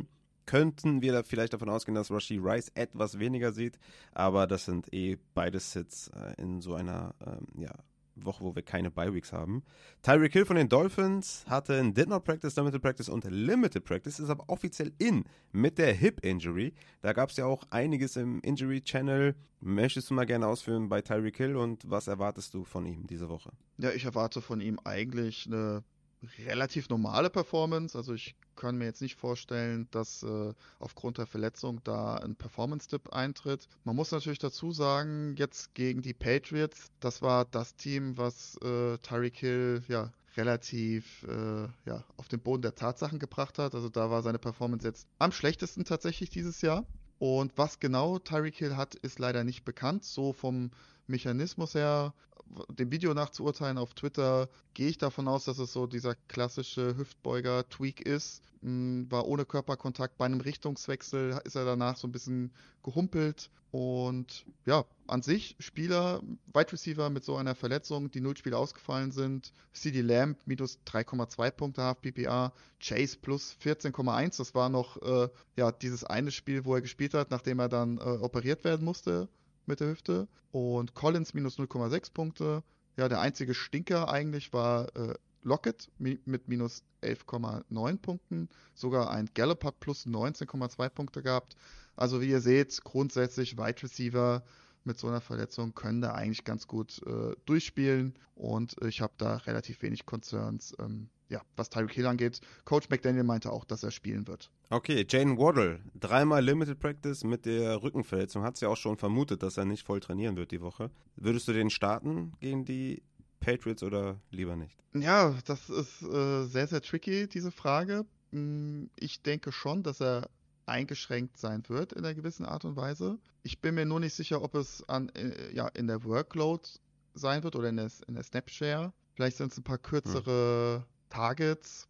Mm, Ja, aber ich fand es auf jeden Fall sehr positiv, dass er trainieren konnte insgesamt und ich gehe davon aus, dass man abgeklärt hat, dass da kein struktureller Schaden entstanden ist und äh, da geht es im Endeffekt jetzt um Tonusregulation, also sprich diese verspannten Muskeln wieder zu lösen. Da gibt es auf der physiotherapeutischen und auch äh, medizinischen Seite sehr, sehr viele Möglichkeiten, das zu tun und dagegen zu wirken und von daher gehe ich davon aus, dass er spielen wird und ja, er, er, wird, er wird ja auch spielen, ist ja auch in. Um, grundsätzlich, meistens fallen Wide Receiver mit Rückengeschichten ein Spiel aus, aber ja, ich, wenn die Performance nicht so sein soll, bin ich mir auch nicht ganz so sicher, ob es jetzt wegen dem Rücken ist, ehrlicherweise. Also es läuft ja alles so, auch bei ihm noch nicht so wirklich rund, ne? Also letzte Nee. Saison haben wir ja noch gesagt, ah ja, wir haben ja hier 1A und 1B Wide Receiver. Nee. Also dieses Haben Jahr ist es halt ganz klar, haben wir einen Wide Receiver 1 und einen Wide Receiver 2. Ne? Also Ja. das muss man wirklich Haben schon wir ja- sagen und ja, Bei den Eagles zum Beispiel auch. genau. Also Ja, von daher, Waddle, ich, der- ich, ja, ich muss ihn spielen in meiner Dynasty. Da ja, komme ich nicht drum rum. Aber ja, gut, ich würde ihn jetzt trotzdem wahrscheinlich noch über einen Ridley spielen, tatsächlich. Also wo ich jetzt zum Beispiel gar kein Vertrauen mehr habe. Ich weiß nicht, wie du das Ja, siehst, gut. aber Ja, gut, klar. Das ist, das ist klar. Hat auch den viel höheren Floor einfach. Ne? Aber so richtig viel Upside bringt Waddle halt dieses Jahr auch nicht mit. Das ist halt so ein bisschen das Problem. Der hat in den letzten vier Spielen 46 Receiving Yards, 35 Receiving Yards, 51 und 63 Receiving Yards bei 5, 10, 9 und 6 Targets. Also ich bin da alles andere als begeistert von der Saison und würde den, also ist kein direkter Start von mir. Es ist ein Flexer mit Floor vielleicht, aber so richtig startable, da glaube ich, haben wir andere Optionen. Komme ich natürlich dann, oder wenn ihr das jetzt hört, habt ihr das schon gehört, äh, wo ich den ungefähr sehe, aber ich, ich, ich würde ihn eher nicht spielen und würde im Zweifel bei einer Start-Sit-Frage, bei einem Top 24 Running Back oder Top 24 Wide Receiver, sehe ich den drunter, den Jaden Waddle.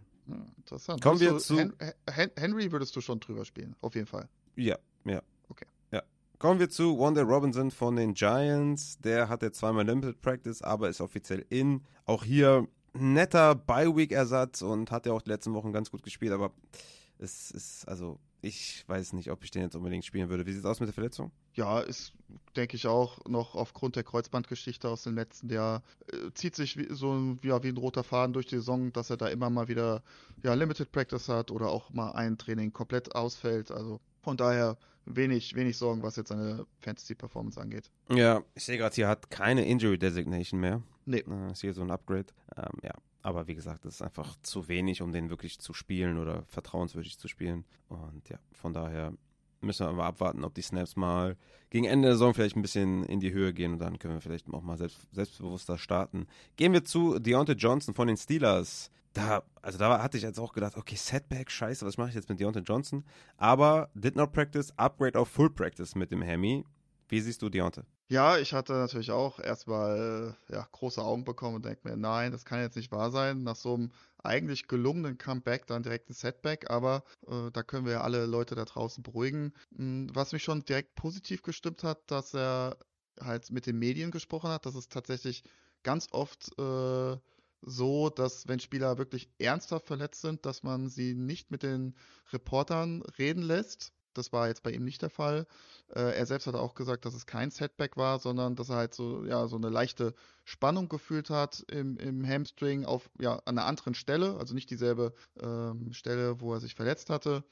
Es war wohl eine reine Vorsichtsmaßnahme mit dem Did Not Practice. Das Video heute auf Twitter sah auch sehr, sehr gut aus, sah quick aus mit Richtungswechseln und ja, ist natürlich trotzdem so ein kleiner Reminder, auch wenn Spieler gut spielen, auch bei einem Cooper Cup natürlich, das Re-Injury Risiko ist irgendwo immer allgegenwärtig und äh, ja, nach einem guten Spiel geht das natürlich nicht weg. Mhm. Man hat aber auch gesehen, wie crispy der einfach die Routes läuft und wie gut er einfach ist, ne? muss man schon sagen. Ah, ist halt Dann, die Hunte, ne? Ist halt die Hunte, was soll ich dir erzählen? Dann kommen wir zu DK Metcalf von den Seahawks, der letzte Woche ausgefallen ist, hat jetzt dreimal ein Full Practice. Dann würde ich ja sagen, starten wir den selbstbewusst, oder? Ja, auf jeden Fall. Also war auch direkt von Anfang der Woche äh, klar, dass er spielen wird und ja, let's go, auf jeden Fall. Kommen wir zu Traylon Burks von den Titans. Hatte auch dreimal ein Full Practice. Ist ja, glaube ich, seit Woche drei oder so raus. Bin mir gerade jetzt nicht so ganz sicher. Ist aber in. Ich meine, aufstellen auf gar keinen Fall, aber ist in. Ja, ja ist in, aber äh, auf jeden Fall mal beobachten. Also der ja. wird wahrscheinlich überall auf dem Waiver rumschlummern. Äh, wenn Ja. natürlich da, aber ja, weiß ich nicht. Ne, Titans, boah, ob das, äh, ja, vielleicht gibt es da wirklich noch den großen Ausverkauf, mal sehen, aber äh, ja, was, was würde, wie- was, was sagst du, wenn jetzt die Andre Hopkins tatsächlich nochmal weggetradet wird? Ja, ist schon interessant dann, ne? So hinten raus. Ja. Je nachdem natürlich, wie, wie Will Levis spielt oder reingemixt wird mit, mit Malik Willis, wie das da alles aussieht. Ja, lass ihn mal fit werden. Lass ihn mal ein paar Spiele spielen mit vernünftigen Snaps. Ähm, ein Stash ist er auf jeden Fall wert. So viel kann ich sagen. Mal schauen, was wird, ne? Ah, mal schauen.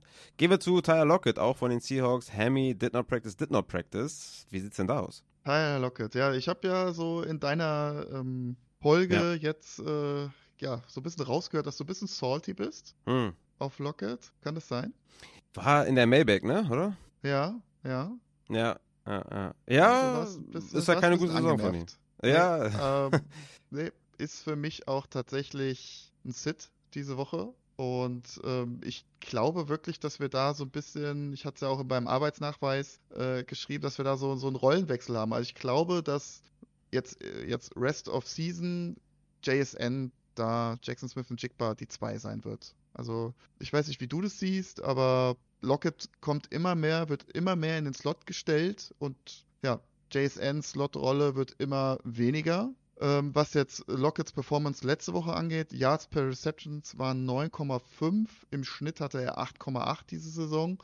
Also konnte ich jetzt nicht wirklich sehen, dass der Hamstring ihn da, äh, zumindest was die Routen angeht, jetzt irgendwie äh, beeinträchtigt hätte. Aber natürlich jetzt, äh, jetzt wieder nicht wirklich trainiert die ganze Woche, macht die Sache nicht besser. Was man halt gesehen hat, seine Snaps sind ein bisschen nach, nach unten gegangen, oder? Wenn ich mich nicht täusche. ja, von 77 auf 70. Ja, ist jetzt nicht viel, aber ist halt so insgesamt natürlich kein guter Prozess. Also ich würde auf jeden Fall JSN über ihn spielen, definitiv. Ja, ich spiele Lockett diese Woche auf jeden Fall nicht. Äh, zweimal did not practice. Sowieso die ganze Saison ja, mehr Floor als Upside und nee, also ich, ist für mich eher ein Sit-Spieler. Gehen wir zu Curtis Samuel von den Commanders. Der hat ein Did Not Practice Limited und Limited Practice. Wie siehst du Samuel? Ja, hat eine Fußverletzung. Auch da sehr, sehr wenig bekannt. Müssen wir wirklich abwarten. Ich hoffe, dass wir da bis Samstag vielleicht noch eine kleine Info bekommen. Ist halt immer so eine Sache, so genau solche Spieler, da an Infos zu kommen, ist super schwierig, weil die immer so ein bisschen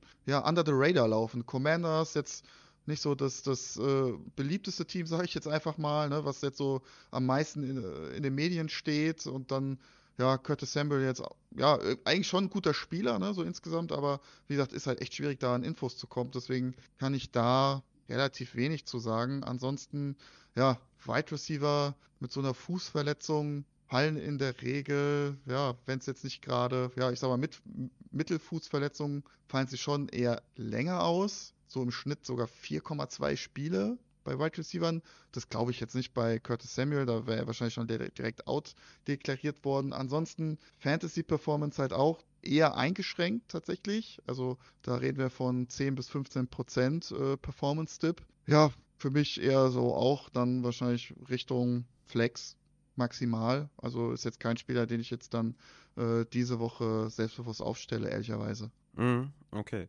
Dann kommen wir damit zu den Tight Ends. Da haben wir auch einige Spieler, die schon in sind. Magst ja, also wenn du willst, kannst du zu dem einen oder anderen Spieler was sagen. Hawkinson ist zum Beispiel in. Da muss man, glaube ich, nicht viel drüber reden. Hunter Henry ist offiziell auch schon wieder in mit seiner Enkelverletzung. Jovan Johnson erstmalig seit Woche 2, glaube ich, in.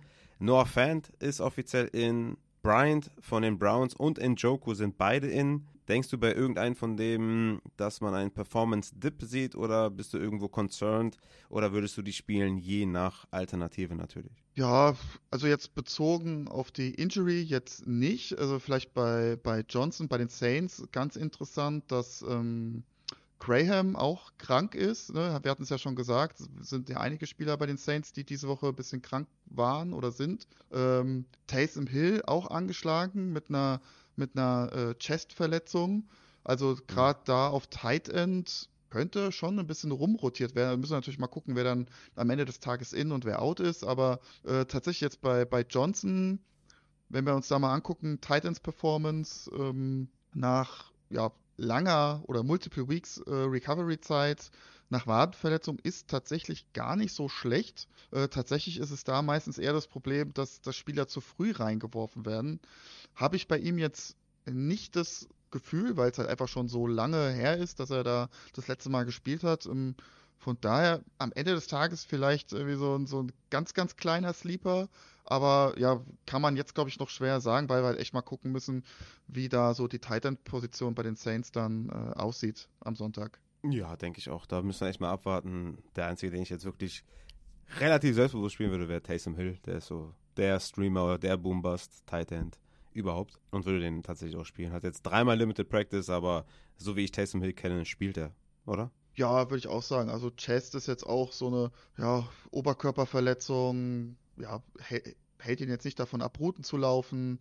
Ist so ein bisschen ähnlich wie so eine Rippenverletzung, ne? Kann natürlich dann bei einem starken Hit äh, deutlich wehtun. Vielleicht spielt, ich sage so die Frage natürlich, ich könnte mir halt vorstellen, dass, weil er ja auch öfter auch beim Special Team spielt, dass man das vielleicht dann einfach weglässt und ihn da so ein bisschen schont, dass er dann eher wirklich dann rein in der Offense eingesetzt wird, was natürlich äh, für Fantasy-Spieler dann auch äh, eher, eher besser wäre natürlich. Ja, müssen wir natürlich mal abwarten. Okay, kommen wir zu interessanteren Fällen vielleicht, wo wir uns Gedanken machen müssen oder sehr große Gedanken machen müssen. Dan Waller von den Giants mit der Hamstring-Verletzung, dreimal Limited Practice jetzt diese Woche. Das ist schon ein bisschen äh, unsexy, ne? Ja, auf jeden Fall ist, aber sagen wir mal ehrlich, keine gute Fantasy-Saison ja. ist, äh, darf, also da muss eine Hamstring-Verletzung bei Waller mal mit rein, oder? Auf jeden anders, Fall. Anders definitiv. geht's nicht. Ne? Also hatte ja. halt schon drei große Hamstring-Verletzungen, wo er jeweils über vier Wochen oder teilweise halt wirklich auch mit, mit Season-Ending ausgefallen ist. Ich wollte eigentlich jetzt hier so eine ganz schlaue Stat heute raushauen.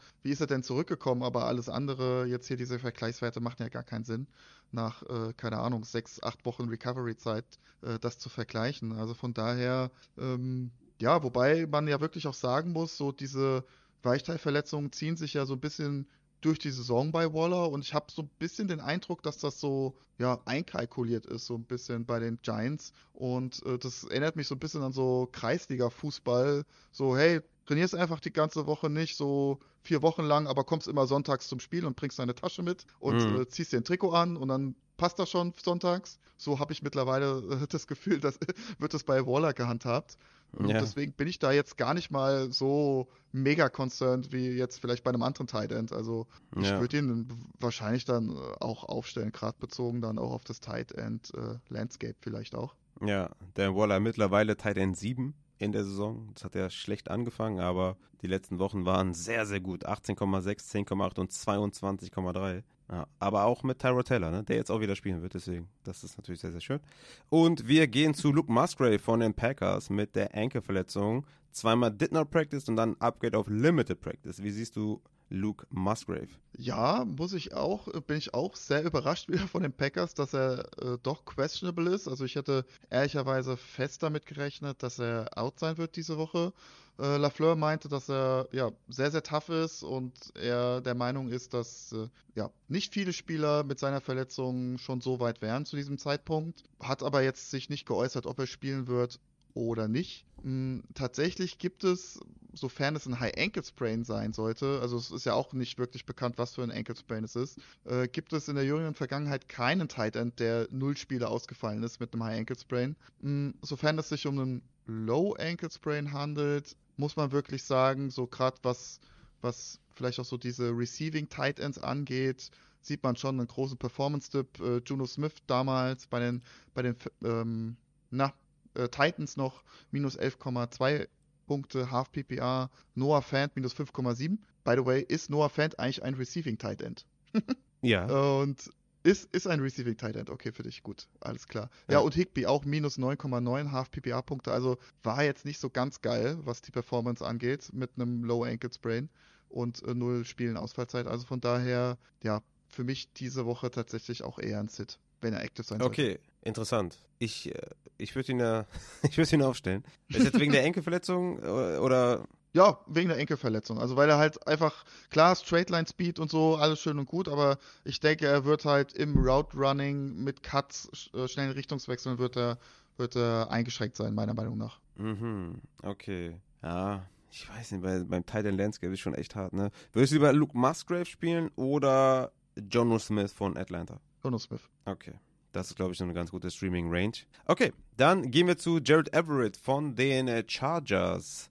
Macht er mir doch meinen Donald Parham Sleeper Pick kaputt, ne? Jetzt mit dem Did Not Practice, Limited Practice und jetzt Full Practice. Wie siehst du Everett? Spielt er? Wahrscheinlich schon, ne? Ich gehe auch davon aus, ist so ein bisschen mh, ähnlich wie bei Javonte Williams. Da war es erst die Aussage, es ist eine äh, Quadrizepsverletzung, dann hieß es jetzt offiziell eine Hip-Verletzung. Ja, Javonte ist damals mit einem ist ein Spiel ausgefallen. Ich glaube, das lag aber auch eher daran, dass die Broncos da sehr konservativ mit Javonte umgegangen sind. Ich gehe davon aus, dass Everett spielen wird und tatsächlich auch, ähm, ja, muss man natürlich gucken, ne? wenn jetzt ähm, Josh Palmer ausfällt, äh, das äh, könnte natürlich auch Everett von profitieren, ne? Keine Frage. Und Und- beide. Und das ist natürlich dann ein Problem. Und ja, ja, ja, aber ich sag mal so, wenn Palmer jetzt nicht aus, also ausfallen sollte, da sind jetzt, ja, sind ja schon noch ein paar Targets zu, zu, zu vergeben, ne? Also, ja, ja, aber Tight End Committee ist halt, ist halt nicht cool. äh, er ist nie cool, ne? Also, ja, keine Frage, aber ja, sind halt die Chargers. Ja, okay. Ne? Moment. Ahnung. Moment, Moment, Moment. Everett oder Musgrave? Everett oder Musgrave? Boah, Everett, würde ich sagen, irgendwie vom Bauch. Hm, interessant, okay. Ah, der Matze, der Luke Musgrave mit seinem Schnäuzer gefällt ihm nicht so gerne. Okay, gut. Dann äh, würde ich sagen, haben wir das auch. Wir sind gespannt, Everett. Siehst du als ja, Beneficia, wenn man das so sagt, von dem Ausfall von äh, Joshua Palmer, wenn er denn ausfällt. Aber ja, ich bleibe weiterhin gespannt. Ich denke ja, wir sehen von Quentin Johnston noch ein Ei. Weil es wäre einfach Boah. super passend, wenn der nicht davon profitiert, äh, wenn Joshua Palmer ausfällt und sogar noch Palmer ausfällt. Nee, wie heißt der nochmal? Ähm, sag schnell. Palmer und Parham. Oder, achso, Nee. äh, Guyton? Guyton, genau, Jalen Guyton. Wenn die alle ausfallen und der sieht dann nichts und dann sieht irgendwie Fehoko oder Keelan Doss oder keine Ahnung, sehen dann irgendwie mehr Snaps als, als äh, Quentin Johnston. Der ja letzte Woche ne, die höchste Snapshare hatte mit 54 Prozent, zwei Targets, eine Reception. Also wenn nicht gegen die Chicago Bears, wenn da die beiden Wide Receiver ausfallen, wann dann? Ne? Das ist natürlich jetzt die Frage. Ja, also mehr Ende, können wir jetzt, mehr können wir für Quentin Johnson auch nicht mehr tun. Am Ende sieht vielleicht auch einfach Eckler 10 Targets oder so. ja gut, das ist natürlich, ja. Matze, hast du auf den Punkt gebracht und Keen Allen 20. Dann war alles umsonst. So, mein lieber Matze, dann sind wir jetzt durch mit dem Injury Report für Woche 8, mit allen Informationen, die wir so hergeben konnten, mit dem vollen Einsatz, den wir kennen. Und ja, mir bleibt nichts mehr zu sagen, als wenn ihr noch für, bis Sonntag Infos braucht, dann kommt in den Discord-Channel zum Injury Report. Wie ihr da hinkommt, im kleinsten Patreon-Tier, dann habt ihr Zugang schon und ich bedanke mich für deine ausführlichen Takes, mein lieber Matze, und wir hören und sehen uns. Ja, ich bedanke mich natürlich auch wie immer und äh, ja, freue mich, wenn ihr bis zum Ende dran geblieben seid. War ja jetzt doch leider ein bisschen länger, aber hey, Leute, es ist Woche 8, was soll ich euch sagen? Da wird der und? Injury Report immer länger als kürzer man muss sagen, das Feedback von den Leuten war ja auch, dass der Injury Report in die Folge soll. Ne? Wir hatten ja auch, oder du hast gefragt, separat oder in die Folge. Und ja, da, damit müsst ihr jetzt äh, natürlich auch leben, dass dann die Folge halt zwei Stunden geht. Ja, und auch, äh, es wurde auch gesagt, dass so viele Spieler wie geht. Also nicht nur genau. hier so die Top 3 Wide Receiver und die Top 3 Quarterbacks, sondern ja, volles Programm. Und das bekommt ihr natürlich auch. So sieht's aus. So sieht's aus. In diesem Sinne sind wir, glaube ich, beide raus, weil das wird, glaube ich, auch das letzte Segment in der Folge sein. Wir sind beide raus und äh, wünschen viel Spaß. Wir wünschen euch ein dickes W und äh, ja, ein schönes Wochenende euch. Macht's gut. Ciao, ciao.